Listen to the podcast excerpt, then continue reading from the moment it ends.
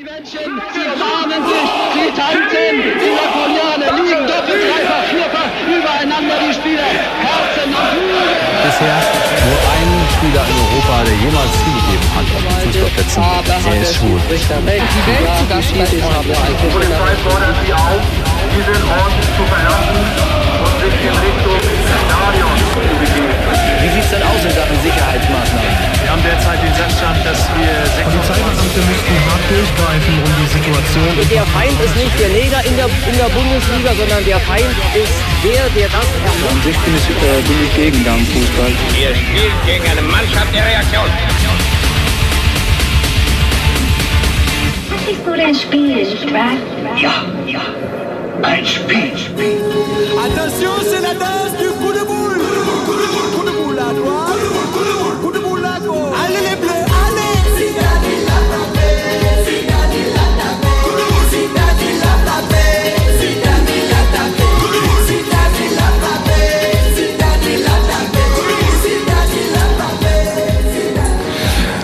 Zinedine Sidan Sisu hatte einen legendären Abgang in einem WM-Finale. Wir erinnern uns gern oder ja mit ähm, gemischten Gefühlen an diese eindrucksvolle Szenerie. Gern erinnern wir uns auch an Kopfstoß FM, eine Fußballsendung von Fans für Fans ähm, auf Radio Blau, auf Radio Korax und auf dem freien Radio ihrer Wahl.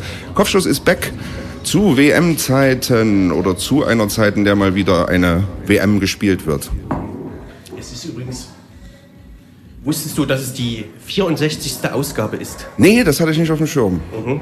Die 64. Ausgabe, die letzte Ausgabe war 2013 im September, ungefähr zum gleichen Thema wie heute. Es gibt sogar Überschneidung bei Gästen. Äh, Das Thema ähm, zur gro- großen Überraschung, vielleicht auch zur Erleichterung des einen oder anderen, der einen oder anderen, nicht die Fußball-Weltmeisterschaft, sondern wir schauen nach Leipzig, sind auch in Leipzig und machen mal eine kleine Bestandsaufnahme zum Thema Leipziger Fußball. Live aus dem Pivo, Kopfstoß FM. Viel Spaß beim Zuhören.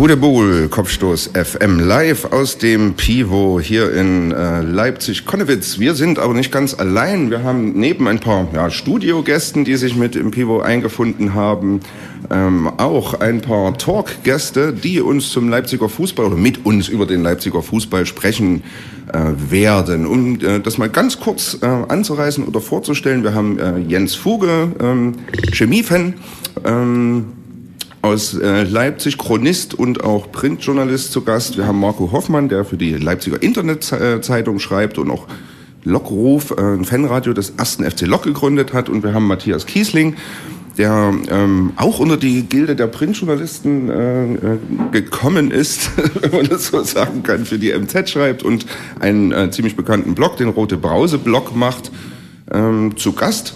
Wir würden zum Einstieg euch aber trotzdem mal bitten, euch ganz kurz vorzustellen, im Sinne von, ja, was verbindet euch denn jeweils mit euren Vereinen?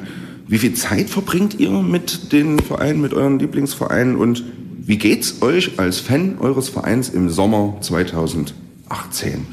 Ja, also es sind drei Fragen gleich in einer, aber Jens, ähm, Jens Fuge, was verbindet dich mit Chemie? Wie bist du zu Chemie gekommen und versuch das doch ganz kurz zu beantworten. Das ist ja eine große Aufgabe. Ähm, ja, mich verbindet seit Kindheit eigentlich eine Liebe zur Chemie. Äh, seit 1975, als mein Onkel Erich mich mit einem legendären Ortsderby 2 zu 3 verloren mitgenommen hat. Äh, der Trost war, dass 46.000 Zuschauer zumeist in die grün-weiße Richtung geguckt haben und gejubelt haben. Und das hat mich als Kind natürlich fasziniert, wie so viele andere auch. Ja, und seitdem, äh, jetzt fasse ich mich auch kürzer, ähm, begleitet mich das halt äh, das ganze Leben durch. Und ich hatte äh, fast schon jede Funktion im Verein, war im Vorstand, war im Aufsichtsrat, war im Club der 100, war äh, ehrenamtlicher Marketingchef. Äh, Habe ich jetzt bestimmt Sachen vergessen. Ähm, immer mal mit Pausen der Enttäuschung, wenn äh, bekanntermaßen im Leutscher Holz wieder mal die Gefühle Purzelbaum gespielt haben. Ja, und jetzt äh, im Moment geht es mir so, dass ich ähm, wieder mal voller Begeisterung gucke, was im Verein passiert, weil das aus meiner Sicht was sehr Solides und Gesundes ist, was daran wächst und rangewachsen ist. Und da kann man sich natürlich diesem Zauber nicht entziehen. Habe die letzte Saison ziemlich intensiv begleitet, ähm, habe dort auch ein bisschen geschrieben für unsere große Regionalzeitung. Und ähm, ja, ansonsten schreibe ich Bücher über den Verein, nicht nur über den Verein, aber auch über den Verein. Ja, und im Sommer 2018 geht es mir so, dass ich sage, äh, Vorbereitungszeit, jetzt geht's wieder los und da kann man mal gucken, was für neue Spieler kommen und wie wir die neue Saison angehen. Okay. Ähm, Marco, was verbindet dich mit Lok? Also große Frage. Äh, überraschend gibt es Parallelitäten äh, zu Jens. Tatsächlich es verstört mich gerade noch ein bisschen, aber äh, ich bin zwar nicht 1975 zum ersten FC Lok gekommen, sondern 1995, also 20 Jahre später. Mein Opa hieß Erich, aber der hatte mit Lok nichts zu tun. ähm, und um das noch voll zu machen, war kein Ortsdebüt, war äh, ein Spiel gegen Fortuna Köln. Damals spielte Ronny Kujat noch für den VfB, also es ist 100 Jahre her. Das war die Zeit, wo Ronny Kujat noch Fußball spielen konnte. So, ähm, äh, auch ich schreibe für eine äh, Regionalzeitung für Leipzig Inter Internetzeitung, auch ich schreibe Bücher über meinen Verein. Das Einzige, was äh, fehlt, äh, bei mir ist die Funktionärslaufbahn. Das haben wir, äh, da unterscheiden wir uns. Ich mache das Internetradio für Lok und verbringe dadurch jedes Wochenende im Prinzip, soweit es Familie und meine Trainerverpflichtungen erlauben mit dem Verein. Denke natürlich auch regelmäßig daran, immer mal zu gucken, was man verbessern kann. Und mir geht's im Sommer 2018 ganz gut, was meinen Verein angeht. Natürlich ist man als Fan eines Leipziger Vereins, der sich selbst über Wasser halten muss, immer daran bedacht zu gucken, dass der Verein nicht zu viele finanzielle einmal Probleme sich selber macht. Äh, gerade jetzt beim 1. FC Lok mit dem Stichwort Professionalisierung. Aber ich denke, wir haben eine gute Mannschaft zusammen. Vorbereitung ist auch schon losgegangen und jetzt werden wir sehen, was die Regionalliga-Saison bringt. Mhm. Matthias, Rote Ja, ich äh, muss gerade mit den Sätzen feststellen, dass ich der Einzige Runde bin, der noch kein Buch geschrieben hat. Äh, das äh, werde ich natürlich baldmöglichst nachholen. Aber äh, vermutlich muss ich einfach nur ein paar Blogtexte äh, kopieren und dann habe ich ein Buch zusammen. Ähm, äh, ja, ich blogge seit 2010 äh, über RB Leipzig. Äh, bin damals quasi so ein bisschen fu äh, ohne fußballerische Heimat gewesen und auf der Suche nach ja, einem Live-Fußballverein, dem ich irgendwie anhängen kann oder der irgendwie meine Bedürfnisse befriedigt. Und habe mir damals, äh, fand das damals mit der B ganz gut, habe mir das angeguckt und bin dann quasi so reingewachsen in die Geschichte. Und seitdem dabei, blogge halt seit 2010 drüber. Und ähm, in wachsendem Umfang äh, ja, ist es quasi jetzt äh, mein Hauptberuf, mich mit RB zu beschäftigen und zu bloggen und äh, auch für diverse Produkte der MZ zu schreiben oder was auch immer. Ähm, ja, und der aktuelle Stand im Sommer 2018 ist, dass ich gerade äh, recht froh bin, dass so äh, relativ lange Sommerpause war. Das war äh, mal, ganz schön nach fast 50 Pflichtspielen, die man da irgendwie letzte Saison abgerissen hat und relativ viel durch die Gegend gefahren ist. Ähm, und freue mich ein bisschen, dass der Verein so ein bisschen vielleicht ja auch mal einen Punkt kommt, wo er sich so ein bisschen auf so einer normalen Ebene konsolidieren muss, dass so dieser erste Bundesliga-Hype so ein bisschen durch ist und man jetzt so ein bisschen gucken kann, wo kommt der Verein tatsächlich an, wie entwickelt er sich weiter, wo kann er sich tatsächlich positionieren, auch fantechnisch, auch äh, zuschauertechnisch. Und äh, das ist recht spannend und wir spielen ja Europa League Quali, das ist natürlich äh, fantastisch. Also man hört bei allen dreien so ein bisschen ne, eine ne Art Zufriedenheit heraus, ne? dass man sagt so, ah, okay, der Stand 2018 ist eigentlich ganz okay, so wie er ist und Vorfreude auf neue Saison und, Vor und, und Spannung ist irgendwie gegeben. Leipziger Fußball, wenn wir über Leipziger Fußball nachdenken, dann ist zumindest in der Vergangenheit das Thema Gewalt und Rivalität sehr präsent. Ähm, es war immer die Rede davon, zumindest im Sinne von Lok- und Chemie-Rivalität, das schlimmer als Dortmund-Schalke, hat man da ganz oft gesagt oder gehört, was auch immer schlimmer äh, in dem Zusammenhang be bedeutet. Aber so Gibt es eigentlich noch in Leipziger Fußball wirkliche Rivalitäten, die, die auch durchaus im, ja, sagen wir mal, gewalttätig sich äußern? Gibt es sowas noch im Leipziger Fußball oder ist die Situation wirklich so, dass es sich total beruhigt hat und jeder so ein bisschen Seins machen kann? Wie schätzen ihr das ein? Werfe ich mal in die Runde die Frage. Also ich denke, das Thema Gewalt ist immer präsent, aber nicht auf einer großen öffentlichen Ebene, momentan jedenfalls, sondern ähm, eher im Verborgenen, in kleinen Gruppen, ähm, wo gezielt sicherlich äh, vorgegangen wird, ähm, was aber nicht die große Bühne findet im Moment und das ist auch ganz gut so. Mhm. Ja, äh, ich sehe es so Jens, ist immer irgendwie mit dabei. Ich muss sagen, ich kriege da relativ wenig mit. Äh, durchs Radio auch und weil ich mich eben in diesen Kreisen auch nicht bewege und was mich eben da beschäftigt ist, dass es aus meiner Sicht gar nicht mehr um Fußballverein geht, sondern es ist einfach dieses, dieses Politische. Ja. Das hat mit, mit Lok oder Chemie gar nicht mehr zu tun. Es ist links die einen, rechts die anderen und es ist so überlagert und das ehrlich gesagt, äh, nimmt mir die ganze Freude an, an auch Ortsderbys oder so, ja, weil es im Prinzip immer darum geht, ähm, dort auch die Politik rauszuhalten, aber man kann sie nicht raushalten und das macht eben die ganze Freude kaputt bei aller sportlicher Rivalität. Mhm, mhm.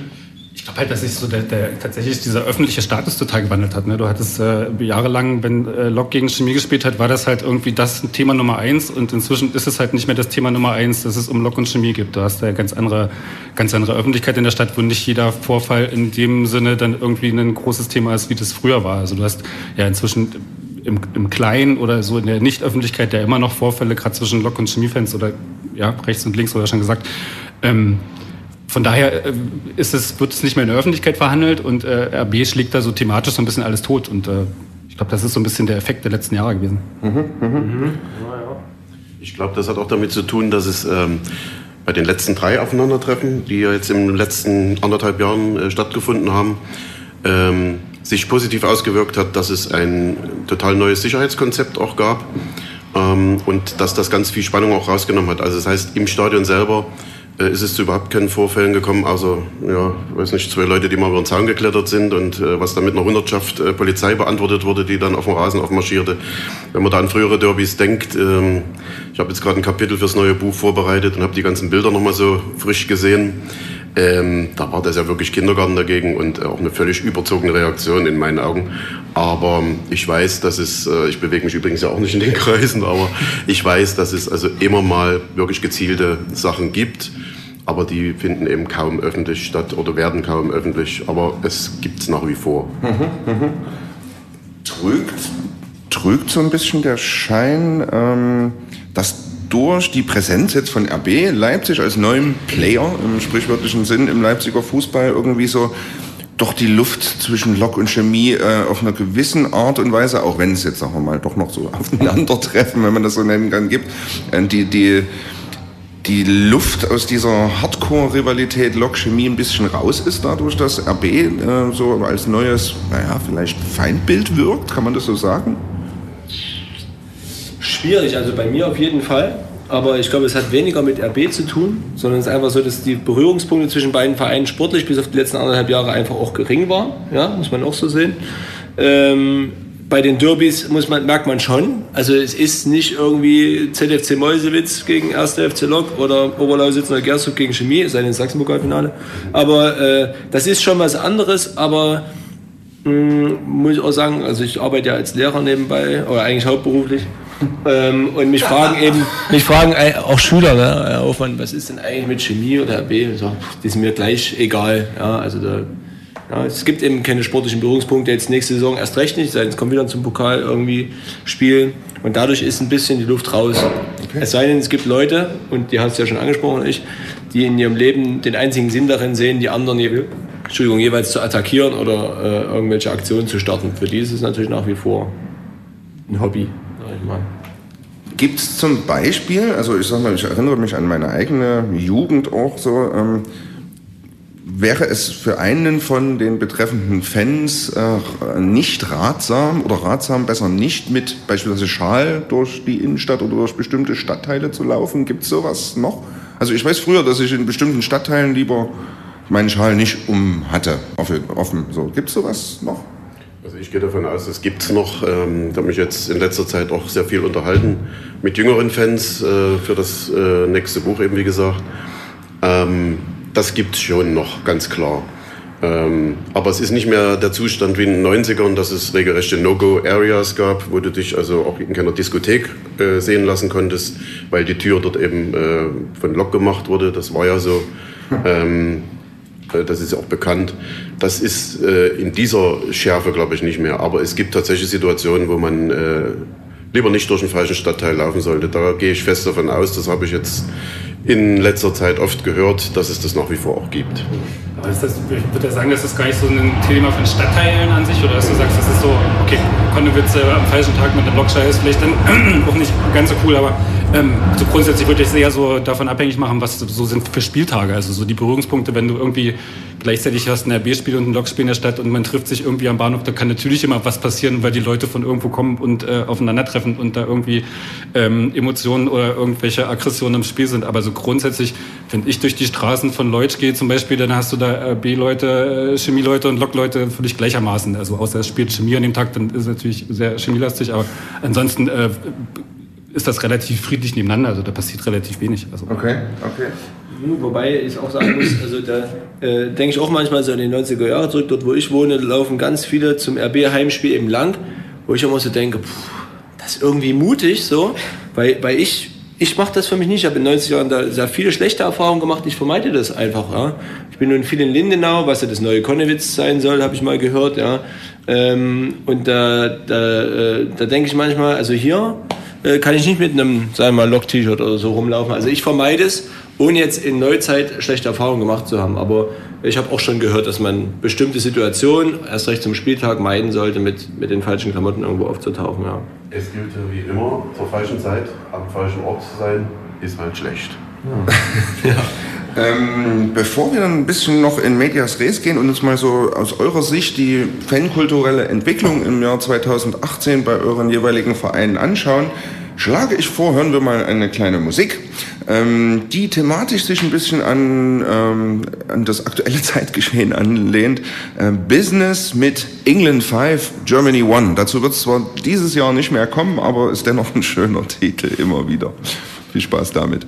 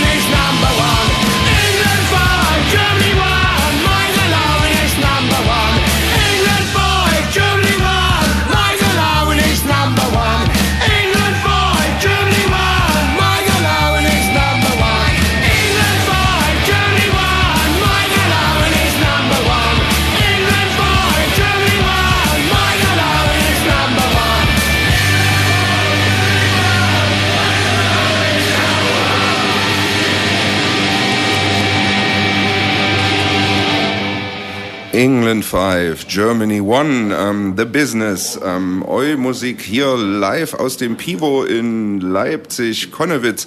Hier ist Kopfschuss FM und wir sprechen über den Leipziger Fußball mit Vertretern der drei ähm, ja, großen Leipziger Fußballplayer, ähm, Chemie Leipzig, Lok Leipzig und RB Leipzig. Ähm, wir haben eben schon ein bisschen drüber gesprochen, über dieses Thema Rivalität.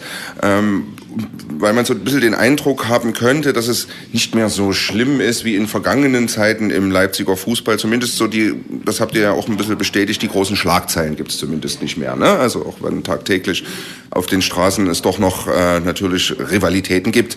Wie würde denn aus eurer Sicht so ein bisschen die Bestandsaufnahme im Jahr 2018 aussehen hinsichtlich der Fankultur eures jeweiligen Vereines?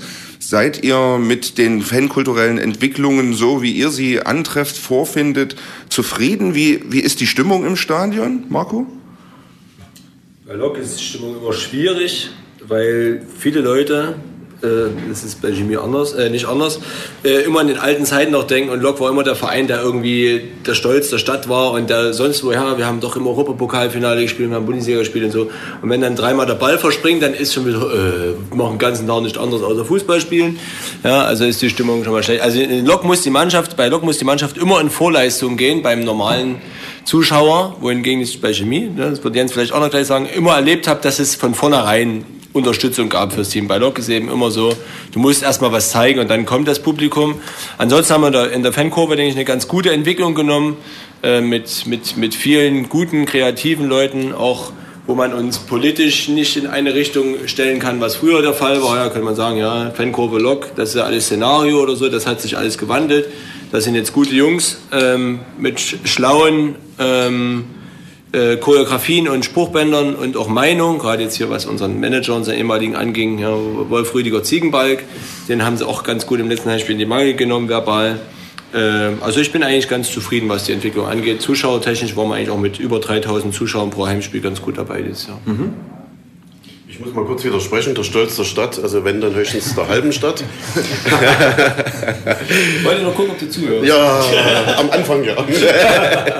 Nein, aber ähm, stimmungstechnisch, ja, äh, gab es in Leutsch auch viele Auf und Ab. Ähm, das war also nicht immer so, dass äh, die Mannschaft von Anfang an bedingungslos äh, unterstützt wurde.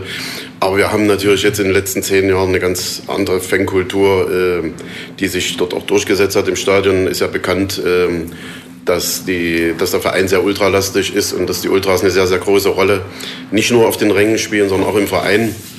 Das ist also, ich will nicht sagen einzigartig, aber das ist schon selten zu finden, dass äh, Fans sich so sehr im Verein engagieren und den Verein äh, ganz entscheidend mittragen. Ähm, auf den Rängen ist es so, dass die Ultras natürlich durch ihre besondere hm, Herkunft, sage ich jetzt mal, oder durch ihr Dasein ähm, völlig unabhängig vom Spiel supporten und ähm, einen Dauergesang äh, dort entfalten, der manchmal äh, auch sich völlig, oder eigentlich immer völlig entkoppelt ist vom, vom Spielgeschehen. Ähm, das finden nicht alle so toll von den Älteren, aber äh, ja, das ist ja Meinungsfreiheit. Äh, am Ende ist es aber doch so, dass sich ähm, in den letzten Jahren eine ganz gesunde Realitäts- oder ein äh, gesunder Realitätssinn durchgesetzt hat äh, bei den Fans, auch bei den Älteren, nach all den Erlebnissen mit dem FC Sachsen und der ganzen Vorgeschichte. Und dass man eben den Abstieg dieses Jahr ähm, wirklich mit einer gewissen Gelassenheit und auch ähm, mit Realität hingenommen hat. Die Mannschaft hat sich nicht vorzuwerfen. Ähm, die Entwicklung kam sehr schnell. Das konnte im Sportlichen gar nicht so sehr äh, nachziehen, wie das dann passiert ist. Äh, in der Winterpause wurde nachgebessert, sp äh, spielerisch, sportlich, äh, kadertechnisch meine ich natürlich. Und ähm, die zweite Halbserie war Chemie, glaube ich, siebter oder achter in der separaten Tabelle, wenn man das jetzt so betrachten wollte. Also es hat sich niemand was vorzuwerfen. Es, äh, äh, am Ende hat es nicht gereicht. Der Pokalsieg war nochmal so ein Trostpflaster, ein sehr schönes. Ähm, aber die Stimmung war die ganze Serie hindurch eigentlich sehr, sehr, sehr äh, von Optimismus getragen. Ähm, und die Leute waren sehr dankbar, denke ich, im Gesamten, dass der Verein sich so entwickelt hat. Und das hat man auch gemerkt bei der Stimmung. Ähm, ja, ich hatte es ja vorhin schon so ein bisschen angedeutet, Baby, dass es jetzt so ein bisschen so der Punkt ist, wo du eigentlich da erst ankommst, wo du sagst, äh, wie entwickelt sich so eine Fanszene weiter, wo was passiert. Der erste Hype, die letzten Jahre waren ja so ein bisschen so ein Selbstläufer, Aufstieg aus der zweiten Liga, Champions League Qualifikation, Champions League gespielt. Da hast du natürlich sowieso eine recht äh, positive Stimmung, die relativ viel überdeckt, was so dann auch intern oder hinter den Kulissen so fantechnisch passiert. Von daher wird es jetzt, glaube ich, so die nächsten zwei, drei Jahre so ein bisschen spannend, wo das so ein bisschen hinläuft, wo sich so entwickelt. Du hast jetzt so die ersten, ich sag mal, die ersten Kindergenerationen, die auch so langsam in so eine Jugend- äh, und Erwachsenengeschichte reinwachsen, die in dem Verein dazukommen, die den Verein wahrscheinlich auch nochmal verändern werden. Ähm, natürlich ist das so ein bisschen anders als bei Chemie und Lok, wo du natürlich eine viel engere Verbindung zwischen Fanszene und auch ähm, Gestaltung des Clubs hast. Das ist natürlich bei RB jetzt nicht so. Das ist äh, auch noch, natürlich nochmal eine Frage, wie das dann so wird, wie wenn ultra-affine Gruppen dann so ein bisschen an die Grenzen dessen kommen, was der Verein so möchte, der bestimmte Spruchbänder etc. in der Vergangenheit ja schon auch nicht im Stadion haben wollte. Und das natürlich für so jugendliche Kids, die sich ausprobieren wollen, schon auch so ein bisschen ja, eine Herausforderung ist, damit umzugehen, äh, auch Grenzen auszutesten, auszuloten und damit umzugehen. Ähm, dann gibt's natürlich äh, auch äh, immer wieder oder jetzt äh, in den letzten Jahren hat sich das mehr entwickelt, so die klassischen Konflikte links-rechts, die äh, zentrale ultrafine Fanszene ist eher so ein bisschen linksorientiert. Dann hast du natürlich ist der Leipziger Großclub, du hast natürlich ein gewisses Umlandpublikum etc., das natürlich eher nicht so links geprägt ist. Also da ist natürlich so einen gewissen politischen Konflikt, der ist aber noch ein bisschen unterschwellig, würde ich sagen. Der wird gerade noch so überlagert von so naja, ich sag mal, Fußballkulturellen Codedebatten, wie soll Fußball-Fanszene aussehen, dann äh, viele Leute hast, die mit dieser Ultra-Affinität gar nichts anfangen können und sagen können, geht doch zur Chemie, ähm, das wollen wir hier im Verein nicht, daran sind die anderen Vereine schon kaputt gegangen, das brauchen wir hier nicht. Ähm, und da ist natürlich so eine Auseinandersetzung, die dann in dieser, in dieser Boykottgeschichte beim Leverkusen-Montagsspiel, wo ein Teil der Fanszene ja den Stimmungsboykott hatte in der ersten Halbzeit, ähm, wo, dann, wo der Konflikt dann so ein bisschen ausbrach, wo der Rest des Fanblocks so, wo du richtig gemerkt hast, die wollten es denen jetzt mal zeigen, dass sie jetzt auch richtig Stimmung machen können, ohne die, die da immer den Ton vorgeben. Und ich glaube, dieser Konflikt ist im Moment noch ein bisschen übergelagerter und prägender, als es der Konflikt, äh, so ein politischer Konflikt wäre. Ich glaube, der spielt da immer so ein bisschen mit rein, aber der ist jetzt nicht das, was die ganze Szene so ein bisschen prägt. Und so dieses, aber dieses Gesamtbild, äh, auch so die Entstehung von Gruppen wie LA United, die so sehr offen sagen, okay, wenn wir angreifen, dann wehren wir uns, also die, so diese ja schon so eine gewaltaffine Haltung vertreten. Äh, äh, auch das sind so Entwicklungen. Also so dieses Gesamtbild ist halt schon ein bisschen interessant. Wie entwickelt sich das die nächsten Jahre? Wie kann der Verein auf Sachen reagieren? Wie kann er steuern? Wie kann er auch verhindern, dass dann tatsächlich sich Gruppen manifestieren? Was ja bei Lok immer so das Problem war, dass die Gruppen einfach manifest waren. Also du musst ja erstmal an den Punkt kommen, dass du mit den Gruppen dann so umgehst, dass du sie aus dem Verein kriegst oder sie zumindest nicht mehr prägen kriegst. Das ist total schwierig, wenn du ein bestimmtes Image hast und die über Jahre gewachsen sind. Und ähm, ich glaube, da wird es in den nächsten Jahren recht spannend, was dabei passiert. Und das ist ja einfach, wie gesagt, der größte oder der zuschauertechnisch größte Verein der Stadt mit einer entsprechenden Basis im Umland. Und das hat natürlich die gesammelten Probleme, die äh, eine Großstadt mit sich bringt. Ähm, was Marco vorhin angesprochen hat, würde mich nochmal interessieren, nämlich so der Konflikt zwischen den Alten und den Jungen sozusagen. Bei Chemie war das, glaube ich, recht augenscheinlich, dass sozusagen die Leute wieder ins Stadion kommen, die früher beim FC Sachsen vielleicht das letzte Mal zugucken waren. Ähm, das bei Lok, die waren wahrscheinlich, bei Lok waren sie wahrscheinlich immer da, aber wie stellten sich da der Konflikt momentan da? Wie seht ihr das? Und äh, vielleicht gibt es eigentlich inzwischen auch schon Alte, die bei RB zwischendurch waren und jetzt zurückkommen sozusagen? Also ein Konflikt zwischen alt und jung nehme ich in dem Sinne erstmal jetzt prinzipiell nicht wahr. Es ist eben auch schwierig, weil RB ja auch viel junge Leute, junges Publikum abgreift. Ja, also wir haben zwar in der Fankurve jetzt, sag ich mal, eine, eine neue Entwicklung, eine neue Gruppierung, die es jetzt das ganz gut macht, aber wir haben nicht den Schwall an jungen Leuten, die äh, die Welt einreisen. Ja, das Log-Publikum ist vorwiegend männlich und vorwiegend zwischen 40 und 55 Jahre alt. Ähm, das ist einfach so, dass uns in den letzten 20 Jahren es nicht gelungen ist, äh, oder in den letzten 10 Jahren nicht gelungen ist, für Nachwuchs zu sorgen. Ähm, von daher ist es eine relativ homogene Gruppe, was das Alter angeht. Und es gibt jetzt nicht die, die Auseinandersetzung zwischen Alt und Jung, vielleicht wie bei Chemie oder ähm, bei RB ist ein anderer Konflikt. Äh, einzig, was ich sagen muss, ich glaube auch bei uns gibt es nicht so viele, die dem Ultragesang was abgewinnen können. Also ich bin auch kein Verfechter dessen, dass man, wenn ich jetzt die ganze Spiel beobachte, wüsste ich nicht, wie es steht. Und das finde ich einfach, oder was gerade passiert. Ja. Da kann Elfmeter sein, da kann, kann einer tot umfallen im Mittelkreis, äh, singen alle und wählen ihre Fahnen und äh, nee, darauf habe ich keine Lust. Was war die andere Frage nochmal? Also ob inzwischen Alte wiederkommen, sozusagen, die zwischendurch mal bei RB waren? Ist doch gar keiner zur RB gegangen von uns.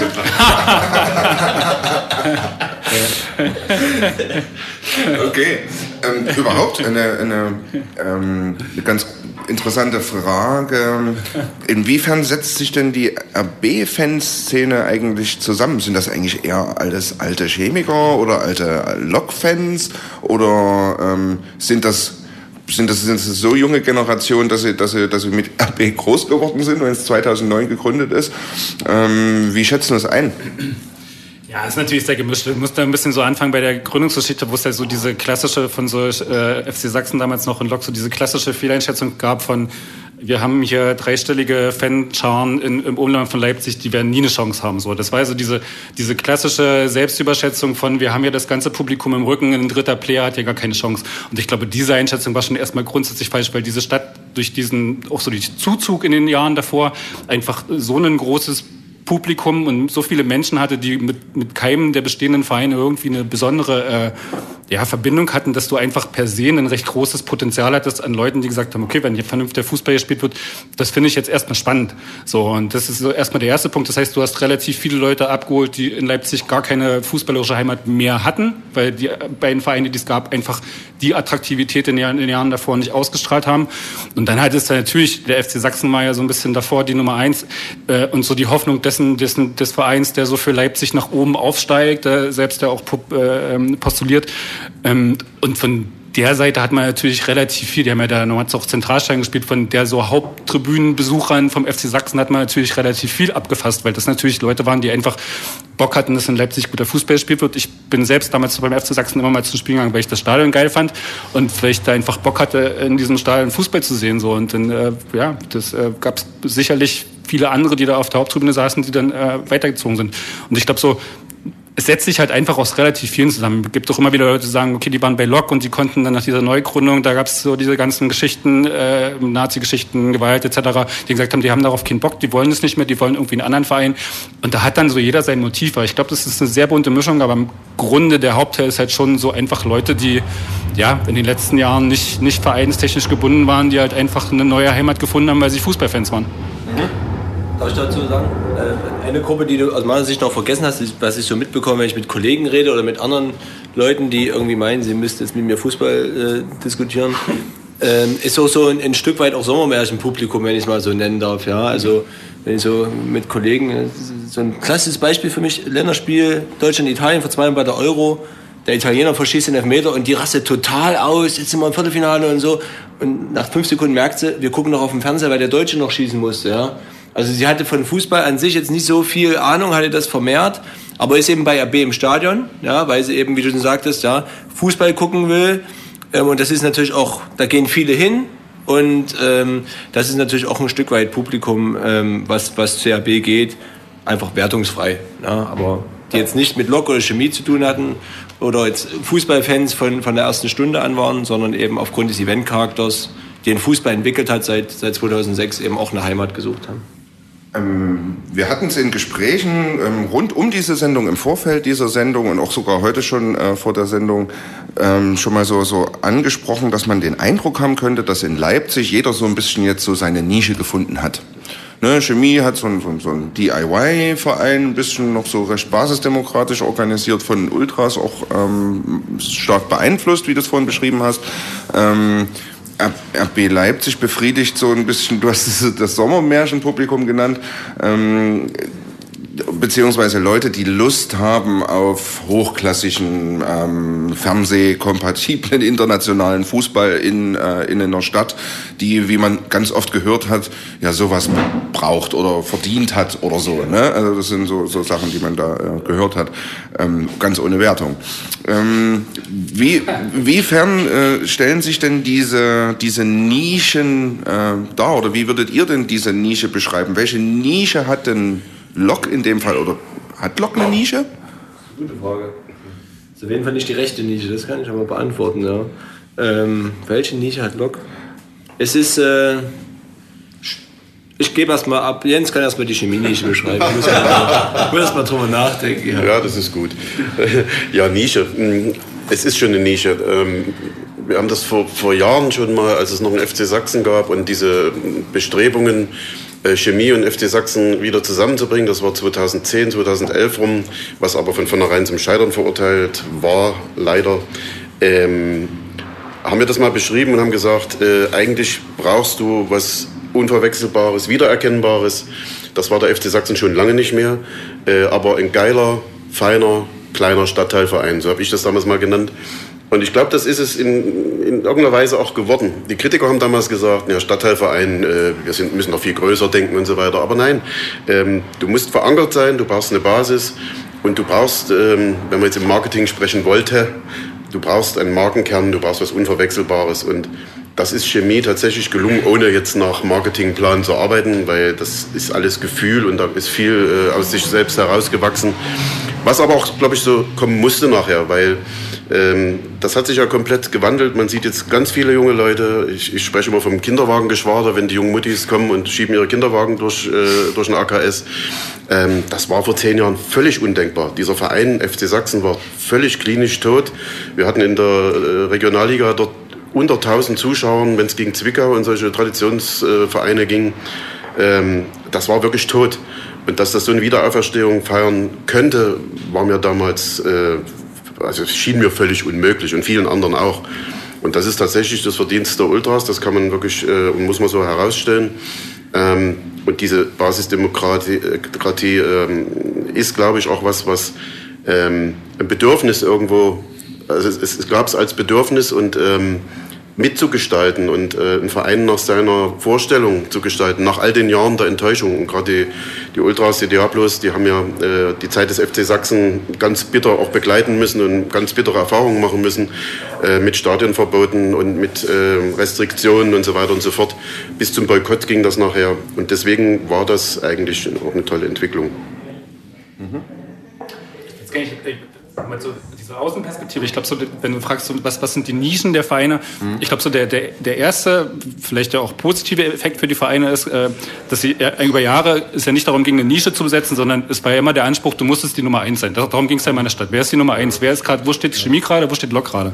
Und so der Effekt von RB ist, die Frage ist geklärt. Die, um die Frage muss sich niemand mehr kümmern. Das ist so abgehakt. So, was machen wir jetzt drauf? So ein Chemie war klar, so Neugründung, unten anfangen, äh, sowieso mit diesem ganzen FC Sachsen Rattenschwanz abgeschnitten das ist dann so quasi Stadtteil, Stadtteilprojekt, äh, ein cooler Verein sein, ein geiler Verein sein, auf den man Lust hat, Fanverein sein.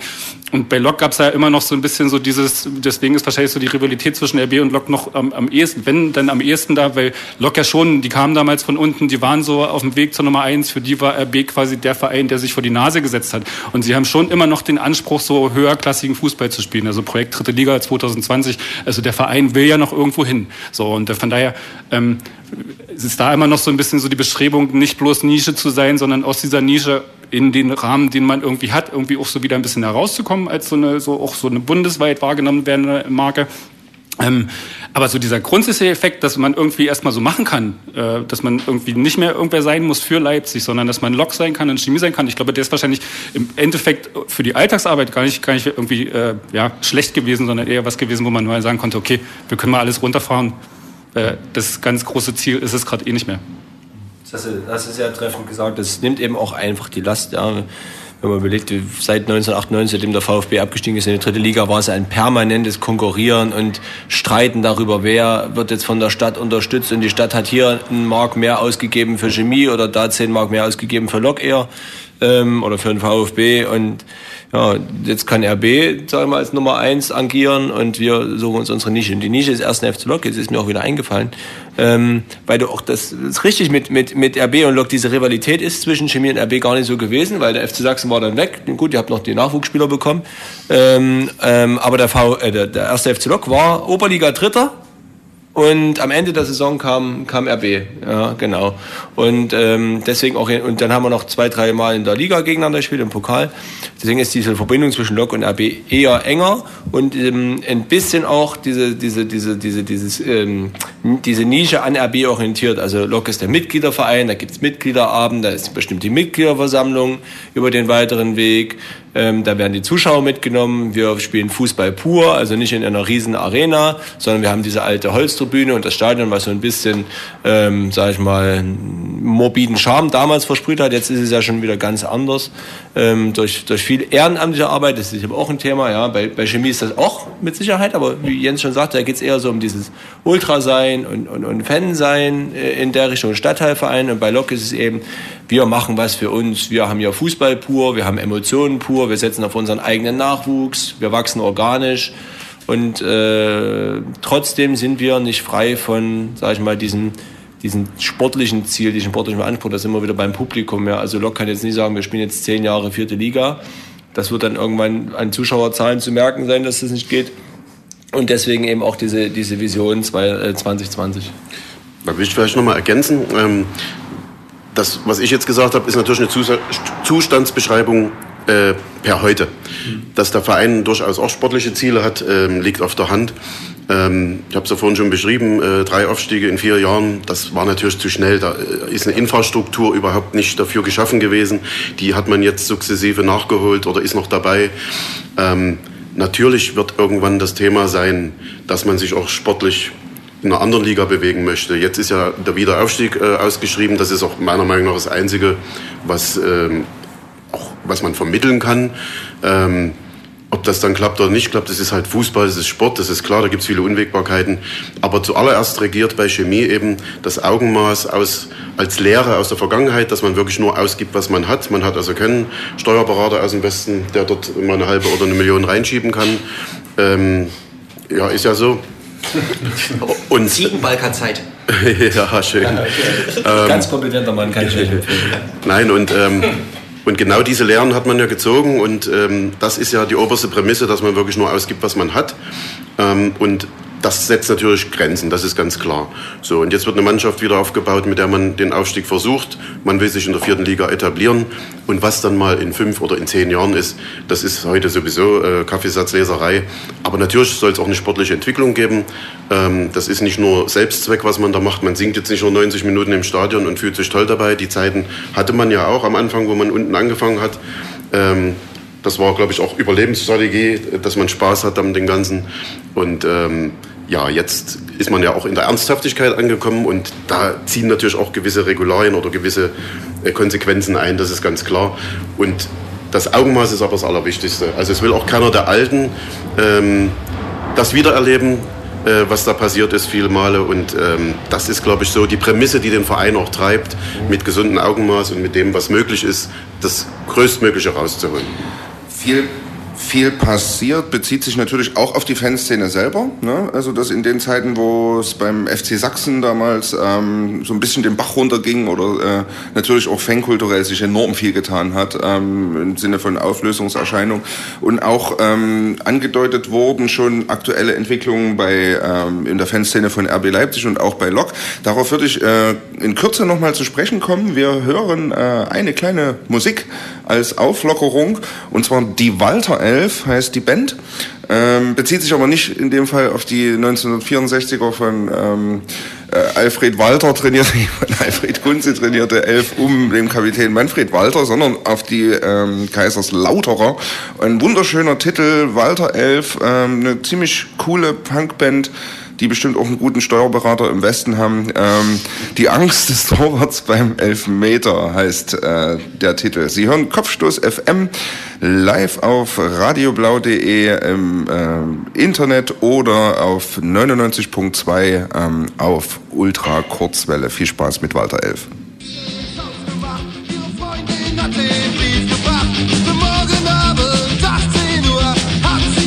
Will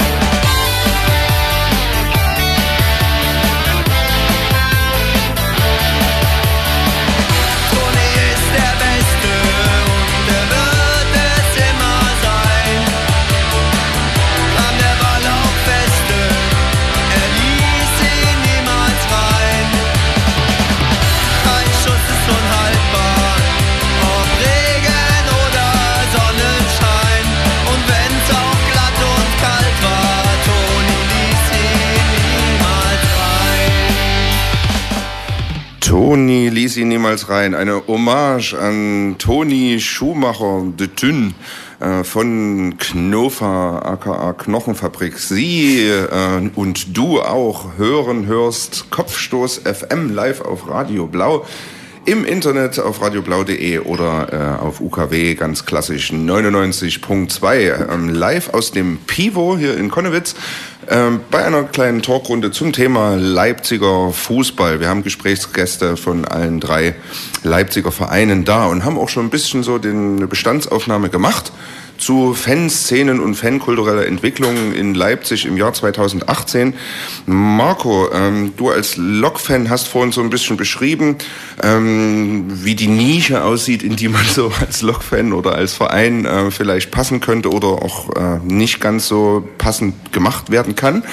Und du hast dabei auch gesagt, dass ähm, ja auf keinen Fall äh, in eine rechte Ecke oder in eine rechte Nische äh, gedrückt werden kann. Nun ist es nicht ganz von der Hand zu weisen, dass im Laufe der Jahre oder Jahrzehnte durchaus Lok, ähm, ich will nicht sagen das Stigma, aber doch durchaus ähm, die Außendarstellung hatte, dass es viele gewaltbereite, ähm, rechtsradikale Fans gab äh, und die Außenwirkung einfach geprägt haben.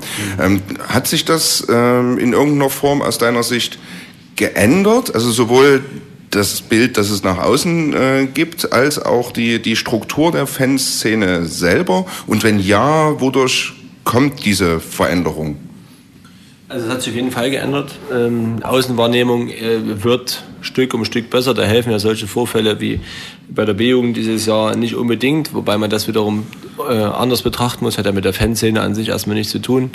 Ähm, äh, dieses Denken ist einfach äh, im, in den Köpfen der Menschen, weil eben, wie Matthias eben auch schon sagte, RB spielt die Hauptrolle auch in der medialen Betrachtung und sagen wir, die positiven Fortschritte kommen dann eben auch nur bei denen an, die es unmittelbar betrifft. Ich denke, bei Chemie weiß man da ein bisschen mehr darüber, was bei Lok abgeht und bei Lok, was bei Chemie abgeht. Aber der RB-Fan, der ja nun die Mehrheit in der Stadt stellt, weiß jetzt nicht so viel, wie bei, äh, was jetzt bei Lok Vorteile ähm, äh, oder Fortschritte gemacht wurden. Es hat sich auf jeden Fall äh, in der Fanszene geändert und ich muss sagen, da hat der jetzige Vorstand, der 2013 vor der Fastinsolvenz übernommen hat, eben einen, einen, einen riesen Anteil daran. Die Le Leute haben dort riskiert, dass ihre Reifen zerstochen werden, dass die Autos besprüht werden, dass Scheiben auf dem Gelände eingesch eingeschmissen werden, ähm, nachdem sie eben äh, Leute von oder die Gruppe Szenario verboten haben und ähm, massiv Hausverbote verteilt haben. Ähm, das ging eben nicht äh, geräuschlos vonstatten, haben das trotzdem durchgezogen, allen Bedrohungen zum Trotz ähm, und haben es eben geschafft, dass gerade bei Heimspielen diese Leute ähm, keinen Zugang mehr zum Stadion haben. Das ist auswärts äh, in der vierten Liga nicht möglich, ja, ähm, auch im Sachsenpokal nicht. Das hat man gemerkt eben letztes Jahr in Bischofswerda bei dem Elfmeterschießen, bei dem Landespokal-Halbfinale waren eben solche Charaktere wieder da. Aber ich sage mal, jeder, der sich irgendwie auskennt, weiß, diese Leute kommen eben nicht zum Auswärtsspiel in Meuselwitz oder fahren nicht nach Neustrelitz, sondern die kommen eben da, wo, wo mediales äh, Interesse da ist, zum Derby zum Beispiel. Ähm, da waren wieder ein paar, paar äh, Leute da, nicht die die Hausverbot hatten, sondern eben, also beim Heimspiel, sondern eben andere Leute, die dachten, da, da geht irgendwie was. Ähm, und das macht es eben schwer, dass du eben, sag ich mal, 15, 20, 25, 30 Spiele Ruhe hast und dann ist ein Spiel, da tauchen wieder irgendwelche Leute auf und denken, bei, bei Lok kann man sich sowas leisten und das ist eben die Schwierigkeit. Von wie vielen Leuten sprechen wir da, wenn du sagst Hausverbote? Müssen wir den Verfassungsschutz mal fragen vielleicht. Aber äh, Hausverbote, glaube ich, waren es 35, mhm. 38, sowas in der Richtung. Gab es Hausverbote, die müssen auch immer wieder verlängert werden und die laufen irgendwann aus. Und wenn die Person sich nicht zu Schulden kommen lässt, ist er erstmal wieder im Stadion. Ja, ich glaube, zwei Jahre sind, die, sind diese Hausverbote. Und dann geht die ganze Prozedur von vorne los. Ähm, und das ist halt vornehmlich in dieser, in dieser, dieser Free-Fight-Szene mit verankert. Da gibt es auch den einen oder anderen, der da äh, mit, mit Lockhose äh, kämpft zum Beispiel. Und das ist das, was du hast es vorhin gesagt. Da hat der RB eben den riesen Vorteil, Matthias hat es gesagt, als Verein, der sich neu gründet, der hat eben noch kein Publikum, beziehungsweise kann bei dem neuen Publikum eher darauf achten, ja, dort was zu machen. Und bei Lok sind eben die Strukturen über Jahre, Jahrzehnte verfestigt gewesen, ja. Ähm, und das ist eben nicht so innerhalb von, von fünf, sechs oder zehn Jahren gänzlich sag ich mal, zu verabschieden. Es ist ja auch letztlich irgendwie so eine Frage von so, von so Images von Vereinen. Ne? Du hast so einen bestimmten fußballkulturellen, äh, jugendkulturellen Code, mit ja. dem dein Verein verbunden wird. Und Lok steht nach außen nun mal für, da kann man irgendwie am Image arbeiten, wie man will, aber es steht nun mal irgendwie in dieser Stadt eher für einen rechtes Publikum, aber für Möglichkeit, recht zu sein, wenn das bei Chemie nicht so ist. Und mit dem Image lebst du erstmal so. Ne? Da genau. musst du irgendwie gegen anarbeiten, aber wenn du irgendwie nach Babelsberg fährst, fährst du als Lok nach Babelsberg. Natürlich bist du als Lok dann irgendwie interessant dafür, irgendwie, oh, da fahre ich auch mal nach Babelsberg, mhm. was geht da nach Babelsberg? So, das ist natürlich was, womit du als Verein leben musst. So. Und das ist äh, schon, ich stelle mir das relativ schwierig vor, das irgendwie tatsächlich zu arbeiten, auch wenn da in der Vergangenheit ja auch nicht immer kluge Sachen gemacht wurden, aber ähm, in den letzten Jahren ja schon eher. Ähm, aber so das, das grundsätzlich aufzuarbeiten und zu so einem anderen Punkt zu kommen und sich von diesem Image frei zu machen, dass man ja wirklich ja auch nicht selbst so in dem Sinne unbedingt gestaltet. Und du hast halt so eine jugendkulturelle Aufteilung, wo du als Jugendlicher dann entscheiden kannst, gehe ich zu RB, weil ich irgendwie äh, denke, das ist irgendwie cool und das ist der große Verein, oder bin ich eher irgendwie so links so cool unterwegs, dann lande ich irgendwie bei den Sternen oder bei Chemie oder bin ich irgendwie ein bisschen anders unterwegs, sage ich zu Lok. So. Und ähm, das irgendwie als Verein steuern zu wollen und zu einem Punkt zu kommen, das stelle ich mir total schwierig vor. Ist es auch, wenn wir zum Beispiel, nehmen wir das Beispiel Konnewitz, äh, rein statistisch kommen die meisten Lokmitglieder aus Konnewitz. Interessanterweise, ja. Also die wohnen hier, ja. Aber trotzdem, da hat man vorhin das Thema mit dem, mit dem Schal. Selbst wenn du hier, sag mal, äh, dir Lok als Verein aussuchst, warum auch immer, ja, weil dein Vater vielleicht Lokfan ist und du bist jetzt in die WG nach Konnewitz gezogen, hast du hier deinen dein, dein, dein Stammplatz und äh, läufst mit dem Lokschal durch Konnewitz, kannst du, sag mal, Konnewitzer sein im Gedankengut, wie du willst. Du hast trotzdem das Problem, dass du den Schal entweder abgeben musst wahrscheinlich oder du musst in relativ langen Monologen, oder sagen wir, die werden ja dann Dialoge wahrscheinlich eher, äh, erklären, warum du eben trotzdem zu Lok gehst. Also das ist auch diese, diese andere Seite. Selbst wenn ich sage, äh, ich bin nicht äh, in der Nische, wie andere meinen Verein sehen, aber ich will trotzdem meinen Schal offensiv tragen. Dort, wo, wo mein Umfeld ist, das ist eben nicht so, nicht so einfach. Ja. Ähm, du hast es vorhin schon ein bisschen beschrieben, als ich auch danach gefragt hatte, so eine gewisse ähm, problematische Klientel, die natürlich maßgeblich für die, ähm, für die, für die Außendarstellung von Lok in der Vergangenheit ähm, verantwortlich war oder ist, ähm, aus dem Stadion zu bekommen. Da, dazu bedarf es einer gewissen Hartnäckigkeit ähm, Mhm. seitens des Vorstandes, den, den, den der Lok-Vorstand wohl so in der jüngeren Vergangenheit an den Tag gelegt hat und da ähm, auch einiges in Kauf genommen hat und auch so sogar persönliche Gefährdung quasi akzeptiert hat oder damit irgendwie gelebt hat. Ähm, wie ist ich stelle mir es halt grundsätzlich schwierig vor, ähm, sagen wir mal, so eine Leute loszuwerden, die sich natürlich in erster Linie ja irgendwie auch über diesen Verein definieren. Ja? Ähm, jetzt gibt es eine neue Gruppierung, äh, du hast sie vorhin schon mal kurz äh, erwähnt, diese LE United nennen die sich ähm, bei RB Leipzig die relativ eindeutig von der Zuschreibung her eher ein gewaltaffines Klientel sind. Und wenn man sich die ähm, so einzelnen sagen wir mal, Social Media Profile so ein bisschen anguckt, auch, ähm, auch sieht, dass es ähm, durchaus so, so, so eine Pegida-eske Klientel irgendwie ist, ähm, die da äh, bedient wird. Ne? Ähm, wie kann man ähm, solche Leute denn ähm, überhaupt loswerden oder oder oder kriegt oder ist, muss man die loswerden? Wie wie wie ist denn der Stand der Dinge in der RB Leipzig Fanszene? Wie sehen denn die Leute diese Jungs und äh, Mädels gibt's ja wahrscheinlich gar nicht mit den schwarzen Hüten? Ja, äh, schwieriges, komplexes Thema. Ähm, grundsätzlich das Interessante an der Gruppe ist ja erstmal, das ist nicht, also früher gab es immer mal schon Kampfsportgruppe, irgendwas, also es gab schon immer mal so, so Gruppen, die so aufgetreten sind von wir wollen uns gern prügeln, wir sind irgendwie starke Jungs, wir versuchen es mal bei RB, die wurden eigentlich immer relativ schnell zumindest in, in, so einer, in so einer uniformierten Optik rausgedrängt, weil sie einfach wahrnehmbar waren und ähm, man sie dann losgeworden ist. Und das Neue an Nelly United ist, dass es nicht irgendwie so eine Gruppe ist, die halt so zusammenkommt und sich so informiert, sondern es ist eine Gruppe, die sich so aus verschiedenen äh, Fanclubs und Fanspektren quasi wie so eine Metagruppe zusammengesetzt hat, die irgendwie gesagt hat, okay, wir wurden jetzt hier in Dortmund verprügelt, wir müssen irgendwas machen. So, das war ja so quasi diese, der, der Ausgangspunkt, wie sie entstanden ist. Und dieser Ausgangspunkt ist natürlich erstmal was, wo dann auch viele, wenn man das so gelesen hat und gekriegt hat, viele RB-Fans gesagt haben, super, die machen endlich mal was, weil wir wollen nicht auswärts verprügelt werden. Das ist erstmal so eine, so eine, die, die, eine vielfältige erste Reaktion gewesen, dass das, äh, man das als Reaktion auf so eine Gewalt, die man erlebt hat, ähm, durchaus positiv findet. Ähm, gibt natürlich auch andere Auseinandersetzungen darum. Schon auch viele Leute, also ich sag mal, so die ersten Überfälle, die es auf RB-Fans in Leipzig gab, da gab es, glaube ich, einmal auf die LA Bulls und die war die klare Reaktion von, das Spiel machen wir nicht mit hier, von Gewalt etc. Alles, was an Übergriffen passiert, landet bei der Polizei, wird von denen verfolgt, wir uns da komplett raus. So, das war die Linie lange und von daher ist diese LA United-Geschichte schon so ein Bruch mit so einer alten Fanstruktur, Fanszene oder Fanidee, die es mal in der Regionalliga bei RB Leipzig noch gab.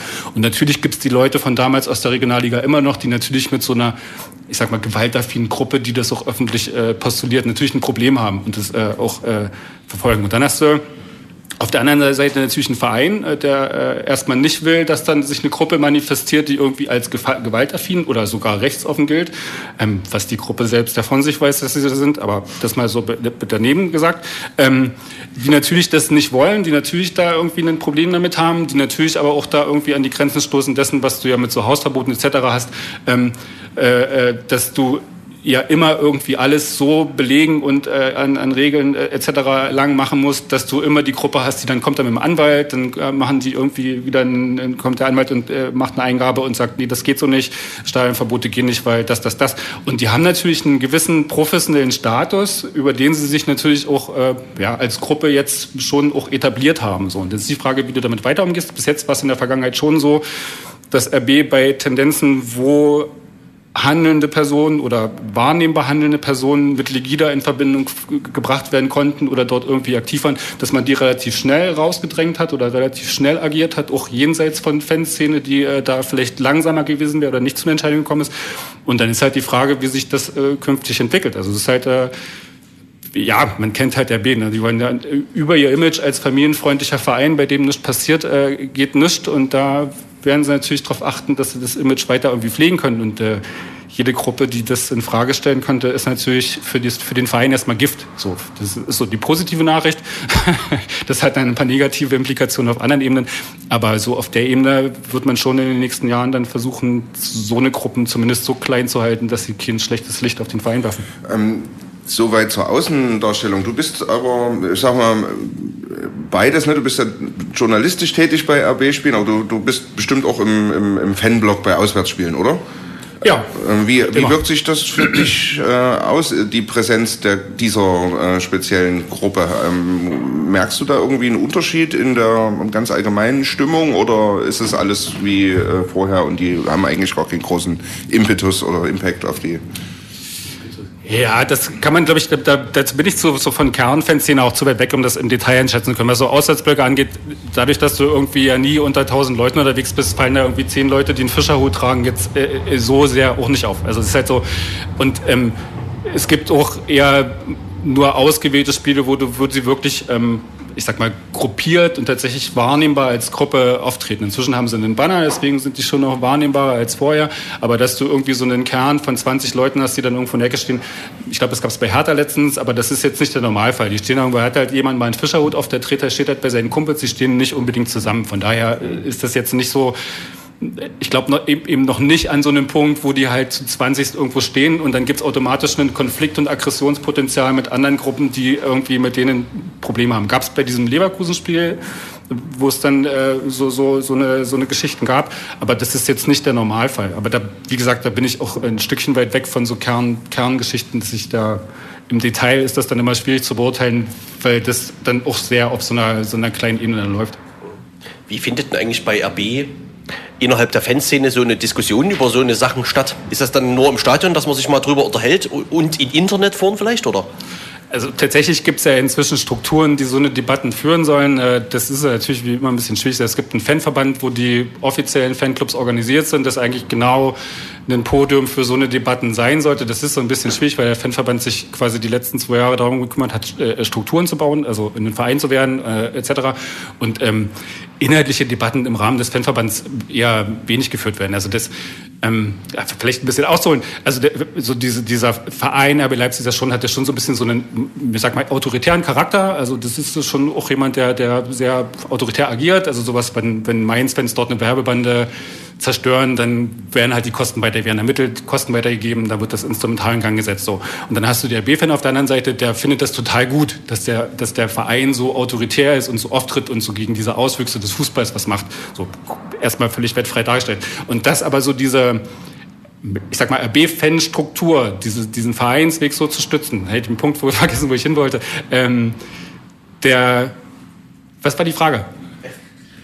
Wie und ob äh, so Debatten stattfinden. Genau, bei- der führt halt auch dazu, dass so eine Debattenkultur eigentlich in dem Kern nicht vorhanden war. Also es gab mal so eine, so eine, so eine, so eine Fansitzung mit dem Verein, wo es halt so äh, Probleme gab, so Bannerplätze etc.